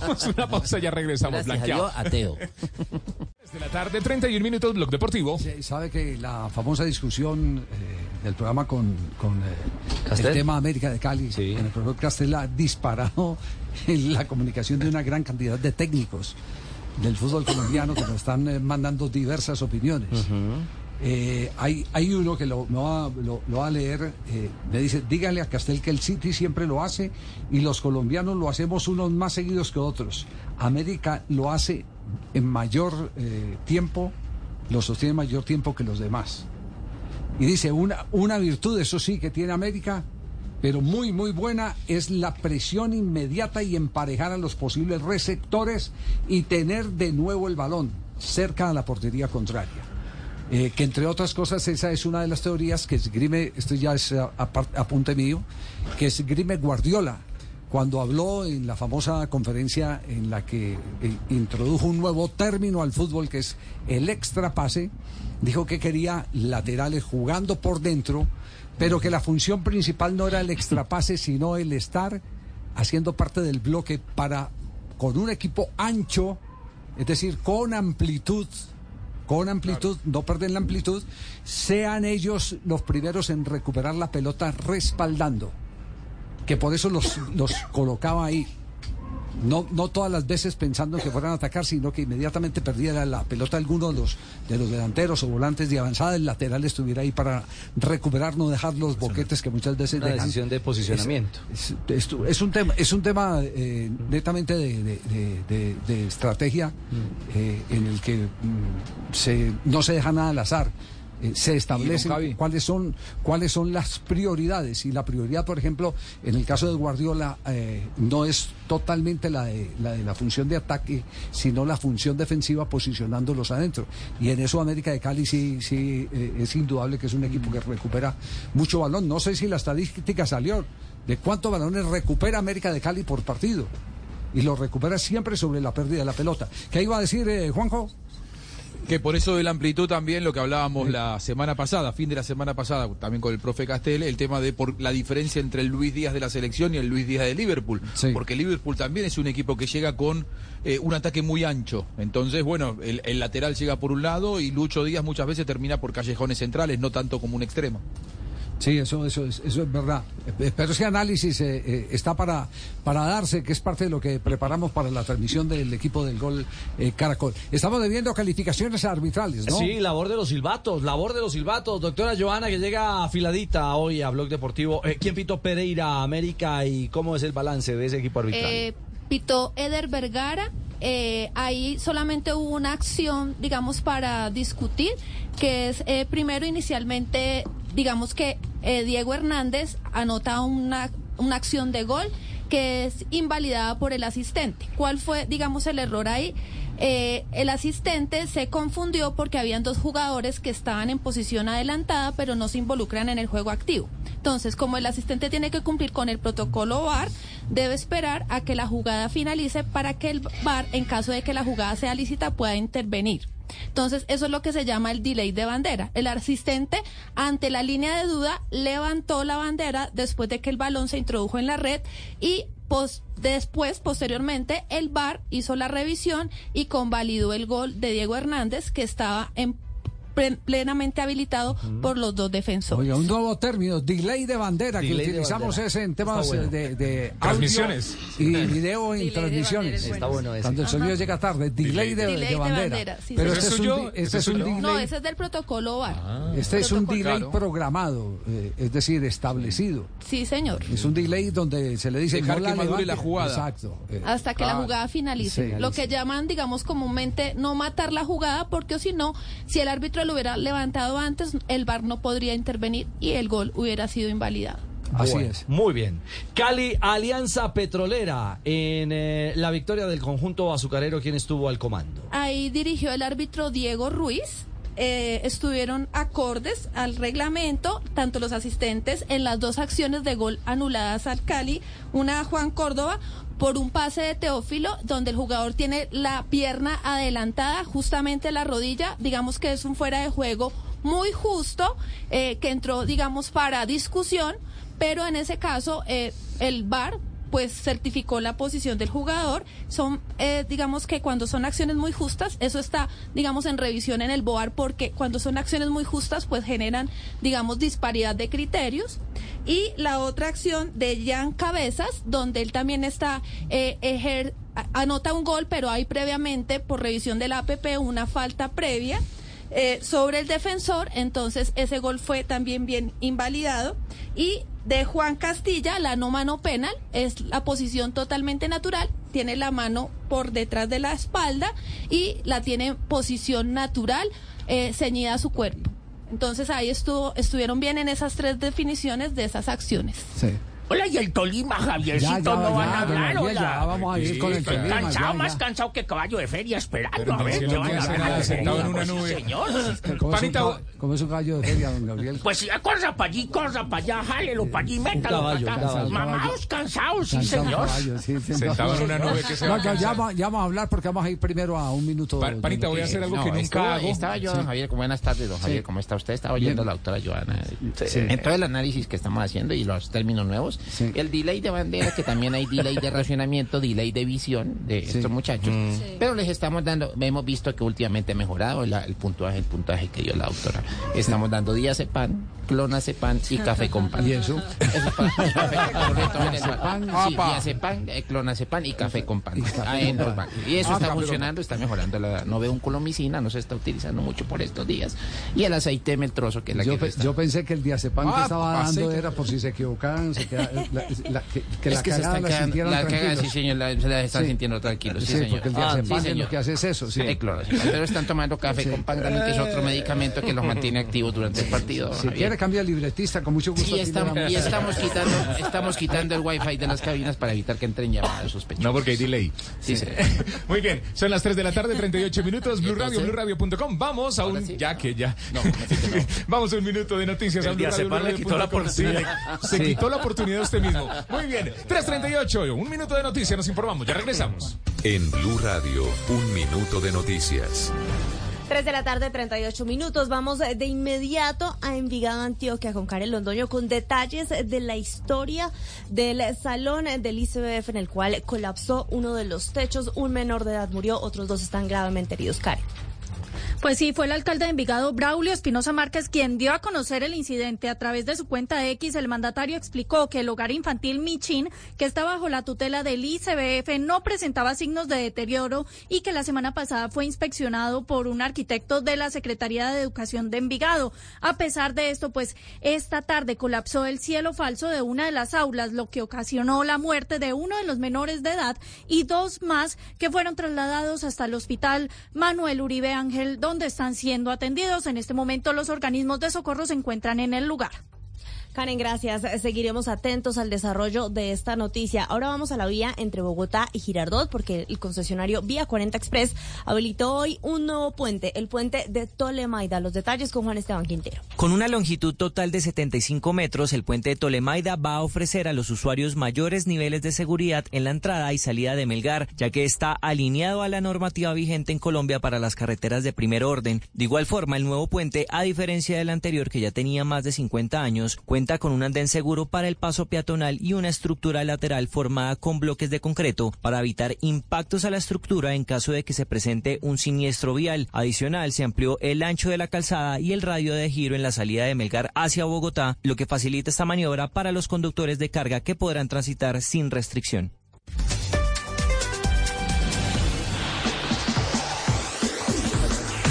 3 de la tarde, 40 minutos. Blog Deportivo es el único show deportivo de la radio. Hoy es lunes, Juanpa. Hoy es lunes. Lunes del técnico arrancando semana desde Bogotá, Colombia. Lunes. Lunes. Lunes del técnico y comenzamos hablando en las reflexiones de un equipo que anda derechito. Águilas Doradas, el líder de la liga que derrotó 3 por 0 al Deportivo Pasto. Con goles de John Freddy Salazar, Marco Pérez el goleador y José Abad Cueno. La reflexión de Farías, César Farías, el técnico venezolano, al comando de un equipo eh, que gana, pero ojo, mantiene los pies en la tierra. Una campaña excepcional.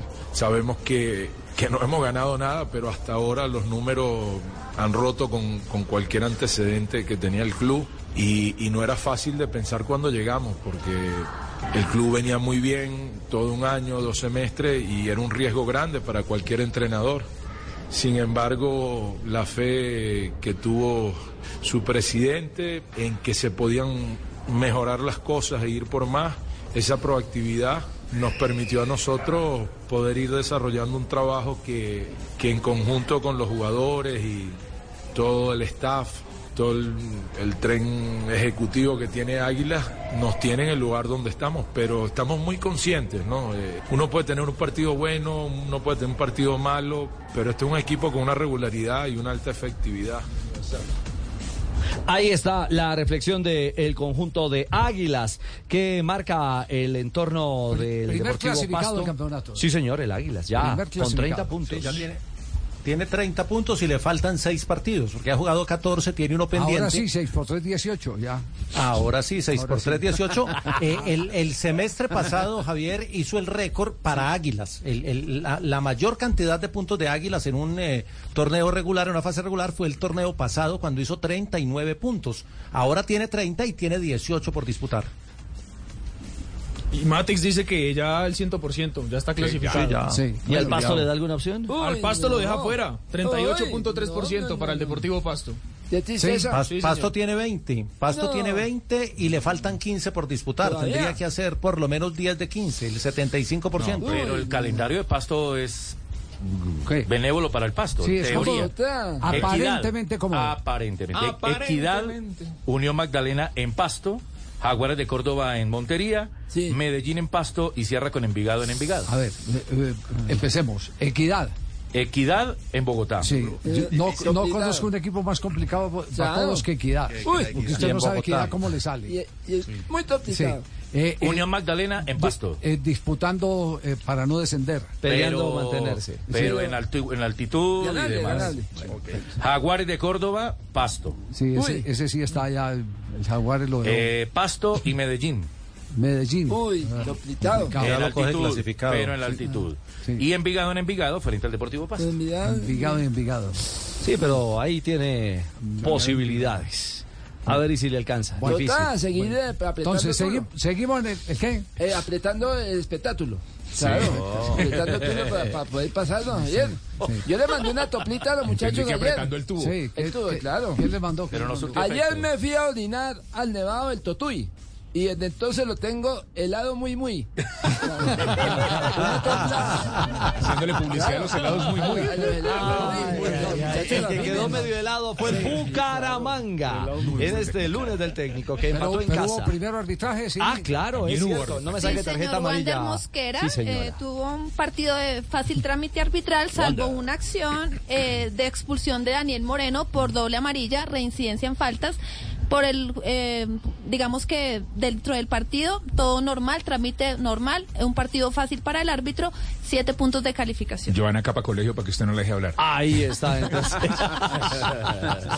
Eh, no me saque tarjeta amarilla, doctora Joana. Ahora Bucaramanga 1, Independiente Santa Fe 1. Por el cuadro Leopardo anotó John Córdoba y por Santa Fe el zaguero central Iván Escarpeta. Y habló Uber Boder, el técnico cardenal, el de Independiente Santa Fe. Eh, no le está rindiendo. La idea para él era sumar un poquito más. Bueno, o sea, sumar siempre será bueno en esta distancia. Veníamos con una determinación y con la decisión de, de sumar de tres, que era, era lo ideal. Pero bueno, creo que el equipo hizo lo posible por conseguirlo y esta sumatoria de puntos es buena y que tenemos que sacar nuestros partidos de local ahora e ir asegurando esa clasificación. Asegurar clasificación, ¿cuál es el panorama cardenal? Vea, lo que dice Matix es que clasifica séptimo, 52.3% de probabilidades.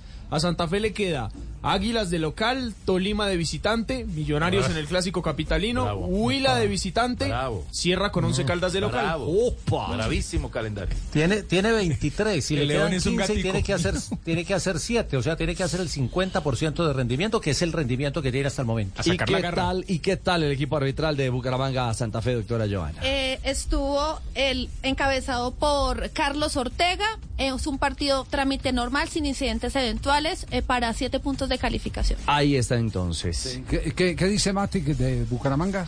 De Bucaramanga, Matix dice eh, ve- 2.2% de probabilidad de clasificación. No, lo saca.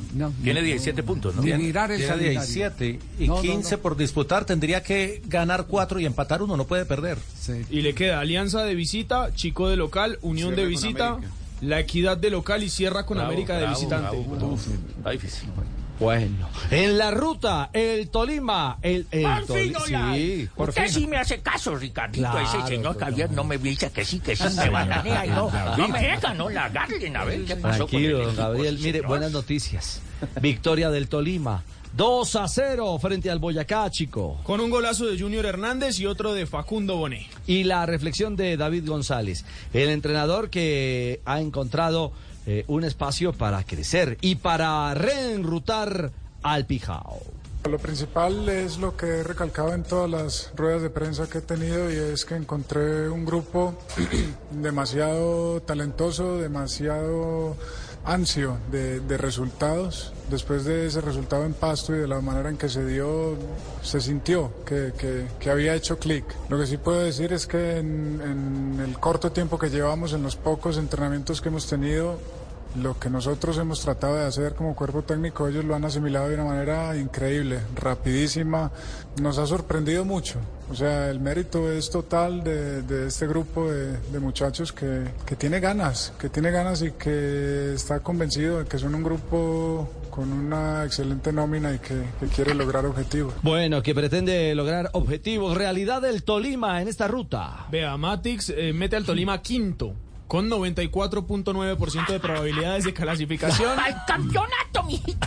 ¿Y qué nos queda, mijito? Le queda Jaguares de visita. Empatamos. Cali de visita. Le ganamos. Santa Fe de local. Lo atendemos. Alianza de visita. Perdemos. Unión de local. Le ganamos. Y cierra, ojo, con Nacional de Su visitante. papá Tolima.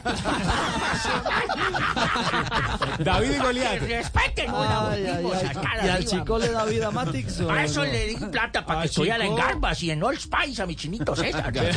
Vea, Chico es uno de los tres equipos con 0% de probabilidad de clasificación. 0% de Eliminado completamente. Eh, hablando del Tolima, David ha conseguido todos los puntos. Eh, cuatro partidos, cuatro victorias. Le ganó al Pasto, le ganó a Envigado, le ganó a Junior y le ganó a Chico. Bueno, que en la que Pasto no había asumido todavía, pero Ah, bueno. tiene cuatro al hilo. sí. Eh, Exactamente, tres en propiedad. Y el equipo arbitral del juego en Ibagué. Eh, yo le di cinco puntos de calificación a José Ortiz, acompañado por Never Ban- Manjarres en el bar. ¿Por qué razón? Expulsaron bien a Víctor Perea por una gresca que se formó eh, casi al finalizar el partido, donde Víctor Perea hace un cabezazo al adversario, pero el que inició la gresca fue Junior Hernández del Tolima. Él eh, inició pegándole un puño en la por la espalda a un jugador del Chico, entonces se presentó ese conato de pelea, ese conflicto, y el VAR no le colaboró ni le apoyó porque el árbitro terminó solamente amonestando a Junior Hernández Anda. cuando tenía que haberlo expulsado, al igual que lo hizo con Perea. Never, nunca apoyó. Nunca apoyó. Ve, así es. Nunca. Voy a hacer algo, panita, que nunca hago. Me voy a atravesar en el programa. Sí. Para, para o darle la que oportunidad. Ah, Para darle la el chiste. oportunidad a usted. Mire, sí le di la oportunidad. Ese fue el chiste, ese fue el chiste. Señoras y señores. Va a atravesar aquí una jeta ahora. Aquí me atravieso. Muy bien. Aquí está. Uh, el único show. Arrancando semana lo que te hacía falta para ser feliz. El show de Jerry. Hola amigos, hola bienvenidos Eh, un señor se fue para un safari. Un señor se fue por un safari. Para un safari por allá en África. Y con tan mala suerte que cayó en una tribu de caníbales. No. Dios mío, bendito. Entonces le dijeron, le dijo uno de los caníbales, dijo, pues para salvarte tienes que pasar tres pruebas. Tres pruebas. Le dijo así, ellos tenían como un, como un, eh, un protocolo. Dependiendo del plato. Dependiendo. Dijo, si pasar tres pruebas, si pasar tres pruebas, salvar, salvar. Dijo así. Dijo, ¿qué hay que hacer? El hombre todo asustado dijo, lo primero que tiene que hacer es consumir 20 litros de vino en 10 minutos. 20 litros de vino. Luego cortarle la melena a un león que estaba hambriento.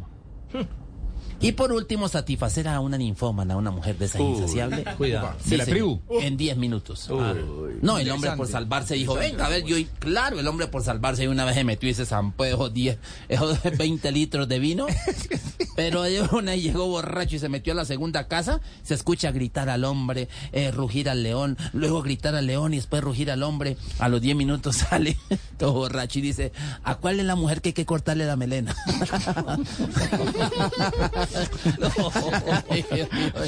Pobre león. Muy bien. 3 de la tarde, 51 minutos. blog de- ¿Marino le gustó? Hola, pero es que lo tiene que explicar, ya lo lloró, ya. ¿Sí? Claro. ¿Cómo así, Marino? Pobre león, dijo. Pobre león. sí. Claro, si lo dice pobre león, te dije, ah, claro, se confundió de la melena de la mujer con la leona. Ah, bueno. Muy bien. El análisis de los chistes de Panita con Marino. Hola. Hola, a mí me preguntó el nivel de inglés. Nivel de inglés, Marino. Yo le dije que muy bueno. Muy bueno. Está buscando un trabajito, ¿no? Sí, sí, sí. Nivel de inglés. Traduzca el gato se cayó al agua y, no- y se ahogó. The cat cataplum in the water glue glue at not más miau miau. Hola, pero me dieron la visa. Un Muy hombre bueno. integral, ¿verdad? 3 de la tarde, 52 minutos. Hacemos una pausa. Ya regresamos. Miau.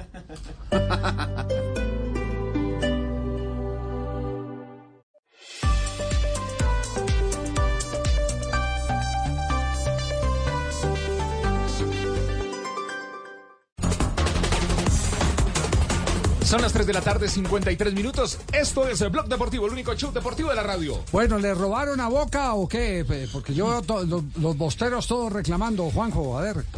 Oh, ¿Qué pasó? ¿Qué pasó? Mucho llanto, ¿no? Mucho sí, llanto. Habría, sí, habría sí. que ponerle sin llorar, aclararle que el fútbol es sin llorar tanto, por favor. Ah. Además que, que se queje la gente de Boca del arbitraje es como que se gente, como que se quejen los del Barcelona, del Real Madrid, equipos eternamente favorecidos. ¿Qué le queda al resto si se queja la gente de Boca, no? Pero bueno.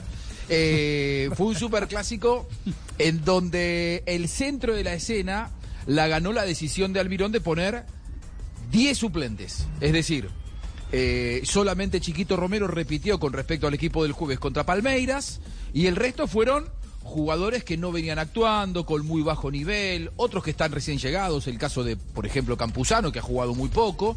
Y claro, con ese equipo tan alternativo salió a jugar el Superclásico. Si te va bien, es como lo que hablábamos de Central y el tema de las uñas, ¿se acuerdan? Si te va bien, perfecto, todo te aplauden. Ahora, si perdés, después tenés que hacerte cargo.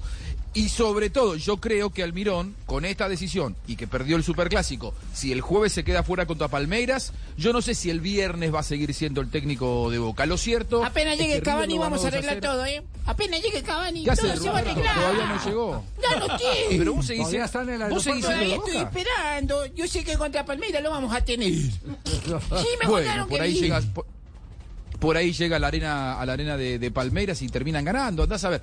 Por ahora, Cavani hizo un solo gol, ahora sí, en 10 en 10 partidos. El que estaba muy feliz era la gente de River, lógicamente, pero el que estaba enojadísimo era Moyo, el relator fanático de Boca.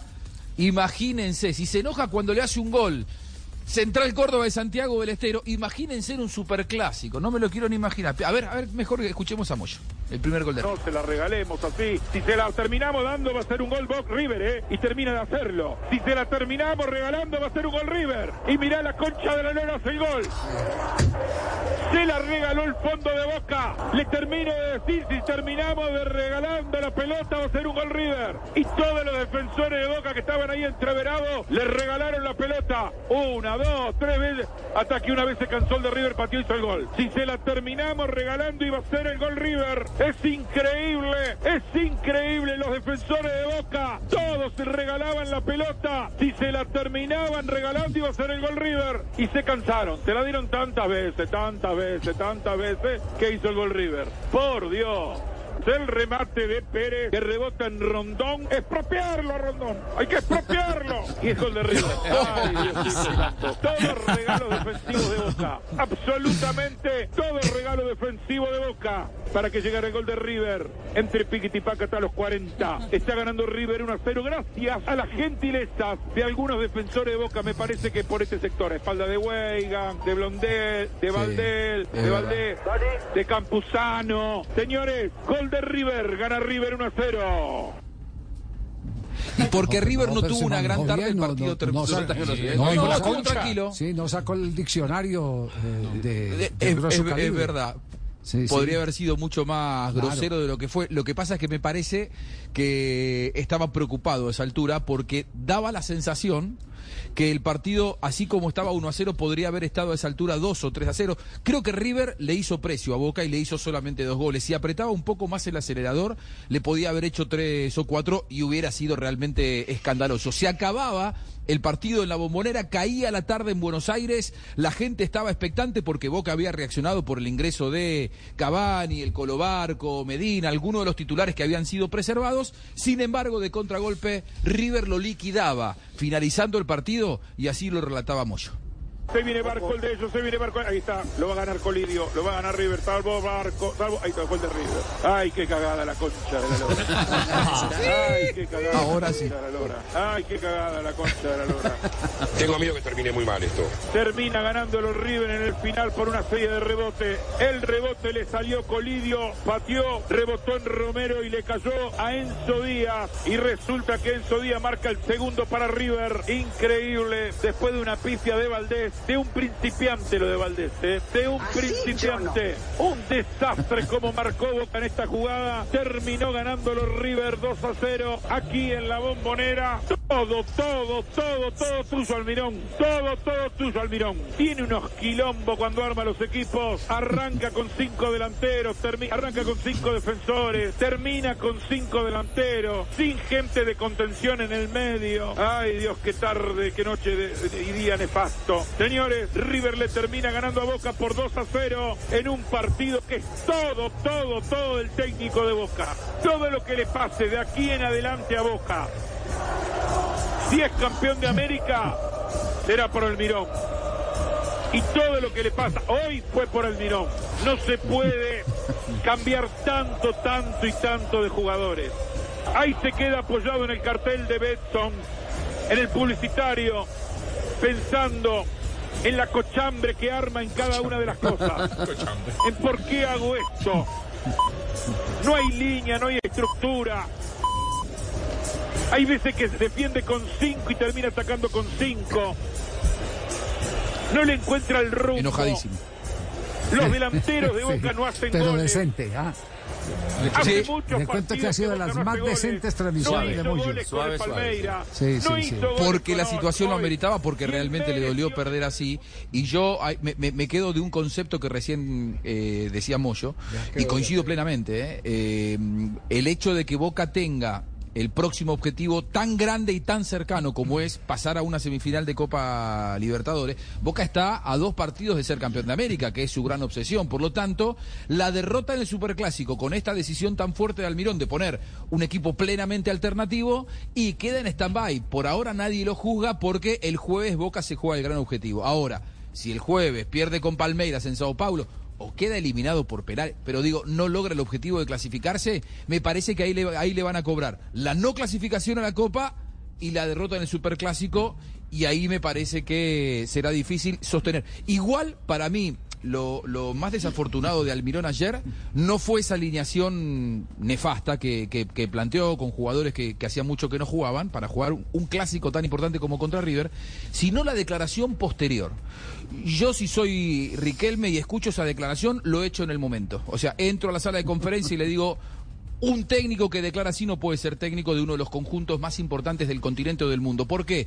Porque declaró como el hombre del tablón que salió a decir, no, perdimos porque el, árbitro es hincha de River. Algo absolutamente incomprobable y que se dice en redes sociales, gente poco ilustrada. Pero que el técnico de Boca no haga un análisis de sus decisiones y se ponga a hablar de pues, supuestos, bueno, mejor escúchelo al Mirón, realmente a mí me pareció impresentable. Veníamos con antecedentes de partido pasado en su cancha, eh, hoy el árbitro también, salió en todos lados que es hincha de River, una camiseta de River. No, puede pasar eso, porque se presta a estas confusiones, a estas dudas. Y la falta fue clara, pues al lado del banco, estamos nosotros parados ahí, eh, falta clara, la jugada sigue y bueno, te hacen el gol. Y bueno, la, jugada de- del gol también a favor eh, es milimétrica. Así que bueno, eh, este- este- está claro, yo termino el partido y queda esa, esa duda ¿no? de las jugadas claves en el partido y nos desfavorecen. Así que no, sé que uno se queda con, la, con cierta duda por cómo, por el entorno, por cómo se da, por el árbitro, por cómo fue llevando el partido, eh, te fue empujando de a poco. Lo que, lo que estamos, tuvimos dentro de la cancha te das cuenta de esas cosas, cómo te van empujando en faltas normales y te van empujando. Y más que se habló, se habló que era complicado porque para él también imagino que se- habrá sido muy difícil. ¿saben? En un superclásico que salgan todos lados que es hincha de arriba es muy difícil cobrar así, la verdad que no, no, no, no se entiende.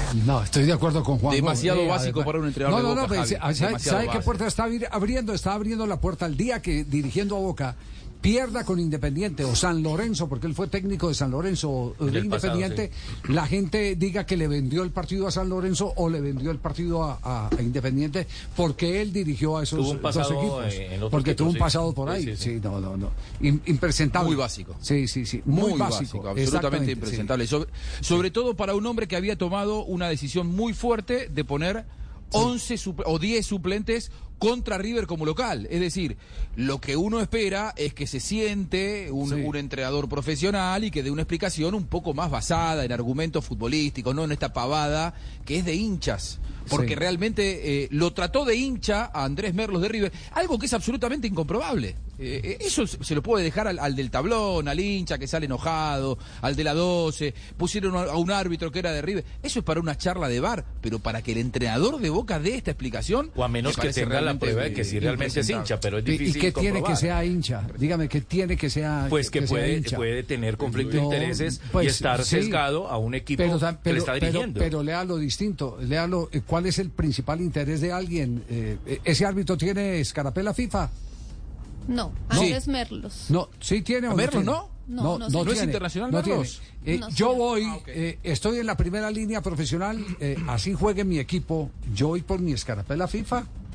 Ahora, No pero voy. tampoco sabemos qué tan hincha Ah, es. Aparentemente. No, no, ¿no? yo voy por mi esca- yo soy hincha, yo soy hincha de la escarapela FIFA para un árbitro llegar al panel de, eh, de árbitros de la FIFA es lo máximo. Es la graduación. máximo, Y es en la- ese tipo de Sí, partidos es donde Claro, Ahora, se hace más visible. cosa. Ah, no, por, sí era por otra eso le cosa. digo, es que no le podemos revolver eh, eh, basura a- al fútbol sacando conclusiones después de un partido, por eso por eso estoy comparto, Subjetivamente. comparto la ira de Juanjo. Eh, eh, eh, con la peregrina excusa Sí, es una torpeza de que, el- absoluta. de que el tipo es hincha que se dice que es hincha de No. River. Ah, No. no. No, no. es- Cuando River fue mucho más que, que eso- Boca. No, no, no, no. Pero bueno, nos- se nos acaba el Boca tiempo. Qué pena con ustedes, eh, señores, porque queremos eh, hacer un rápido homenaje a Luis Suárez, que salió lesionado, increíble. Eh, un jugador, el récord de, de goles eh, este año en Europa, eh, lo leí esta mañana, creo que lo leí en Marca España, es eh, de eh, Luis Suárez, tres goles en cinco minutos. El récord mundial sigue siendo de Eduardo Andrés Maglioni, ¿no? Sí, 51 segundos. Eh, no, 51 no, 1.51. 1.51. 1.51. 1.51. No Sí. los alcanzó a celebrar en Sí, 51 sí. segundos. Un- no, ni- y difi- 1.51 que es el partido entre Gimnasia de Grima e Independiente de Avellaneda. Independiente. Sí, Claro. señor, en el 73. En el año 73. Eh, ¿Qué otro hay así que, que se recuerde? Vea, por ejemplo, estaba leyendo eh, los hat-tricks más rápidos en la Liga Española en este siglo. El de Luis Suárez es el tercero. El primero fue Kevin Gameiro, fre- eh, Atleti frente a Sporting en 2017, 4 minutos 45 segundos. El segundo es David Villa con el Valencia frente al, Atlet frente al Athletic en 2006, 4 minutos 46 segundos. Y Luis Suárez es el tercero, Almería frente a Granada de 2023, 5 minutos 25 segundos. Bueno, pe- pero entonces lo que en lo que va de este siglo es el colombiano el que tiene el récord. Este siglo, el tercero. Sí. ¿Es el tercero? Sí, sí, señor. Entonces, ¿por qué leí yo en, en marca que es el récord en este siglo? No, es el tercero. El primero es Gameiro, 2017. 2017, sí, bueno. Pero de todas maneras eh, es increíble uno marcar tres goles Sí, y termina sa- fracturado, y, y termina fracturado.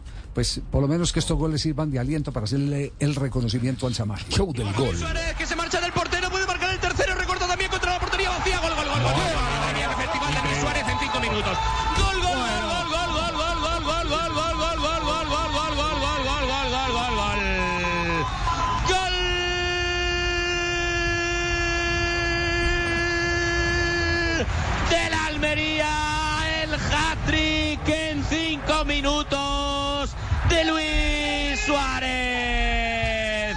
Balón en largo, sale a por él, fuera de su área. André Ferreira, creyendo que podía llegar antes que Luis Suárez, pero no es así. Llega el Solidaridad para el jugador colombiano, para Luis Suárez, tres goles en cinco minutos y por lo menos ocho, seis, seis siete meses de, de seis a ocho están hablando por fractura de peroné. Y qué lástima porque venía en racha, Javier venía de marcarle al Sevilla de pena Sí. máxima, es decir, debía entrar en una buena onda goleadora. quedó 3-3 entre la Almería y, el, y el Granada. Y el Granada, 3-3 fue el resultado Bueno, final. bueno. Show del gol. Empate es- pírrico, Javier, ¿no? Ser. un, un Ese, ese es empate empate pírrico. pírrico. Y, Se- se un perdió punto, más. Y si hubiera ganado 3-0, se eh, perdió muchísimo una más, victoria claro. Una victoria pírrica. pírrica. Ahora, por se- lo largo de la recuperación también, se Sí, pierde. no, no, claro, es que es, es- es cuando usted cuando usted pierde cuando usted pierde los generales Los grandes generales. y sí. pierde todos los batallones y queda usted solo vivo, entonces ese es el rey Pirro, La victoria pírrica. exactamente que perdió todo, todo toda su fuerza de combate, Sí. ganó la guerra, pero eso fue una victoria pírrica. Claro. Así es. Panita, Ahí un homenaje. la expresión. Ahí Voy a echar un la chiste. Un homenaje. No. Un chiste No, un chiste homenaje. Eh, eh, es decir, en el que perdemos todo. En el que chiste perdemos todos, sí, señor. Mejor Sí. todos, sí. De una vez La la voz bien. populi porque pierden. Presente la vaina rápido, hombre. Señoras y señores, las superfocas ya están listas para presentar un chiste homenaje. Jugador colombiano de tres goles. Samario, aquí en el Blue. El panita se emociona. Levanta las manos. El show de Jerry. Hola, amigos. Bienvenidos. Bienvenido a la hora con chistes. Somos felices porque sabemos que cada semana usted nos ve. ¿Alguna vez ustedes se han preguntado aquí en la mesa por qué las letras A, B, C, D y F son utilizadas en las tallas de los brasieres? A, B, C, D. ¿A y veces F. qué? A, B, C, D y F. ¿Le está preguntando quién? ¿A las damas la programa dama. o No, nosotros? al hombre también. ¿Ah, sí? Sí, claro. ¿Por qué las usan? A ver, tengo esta duda, no sé. ¿Por qué las letras, Marinita, por qué las letras A, B, C, Que conteste George. B y F son utilizadas en los, brasieres? Uy, F. Bueno, A, B, C, D, entonces empecemos. A ver, ¿por qué, George? El tamaño de la copa. Sí, sí. La copa A, B, C, D. pues. A. El A es más chiquito No, y A. aumentando. Eh, exactamente. A, entonces empecemos. La A. A. Apenas tiene. No. Sí, señor. La B. La B. Bueno, peor en nada. Uy. Javi, sáquelo. Sí, señor. La C. Sí. Caramba. La D. Dios mío. Hola, esa me gusta a mí, la D. La D. Hola, buena. La E. La La. E, la E, la E, la E. Enorme. No, me quedo con la E, me quedo con la E. hola. Y la F. F. Falsa. Ahí los dejo instruyéndolo. Mañana vengo con más letras. Anatomy of an ad. Subconsciously trigger emotions through music. Perfect. Define an opportunity. Imagine talking to millions of people across the U.S. like I am now. Identify a problem. Creating an audio ad is time consuming. Offer a solution. Utilize cutting edge AI. Imagine creating all that in under 30 seconds. Well, we did to create this ad. To learn more about AI in the audio industry, download the white paper from audiostack.ai.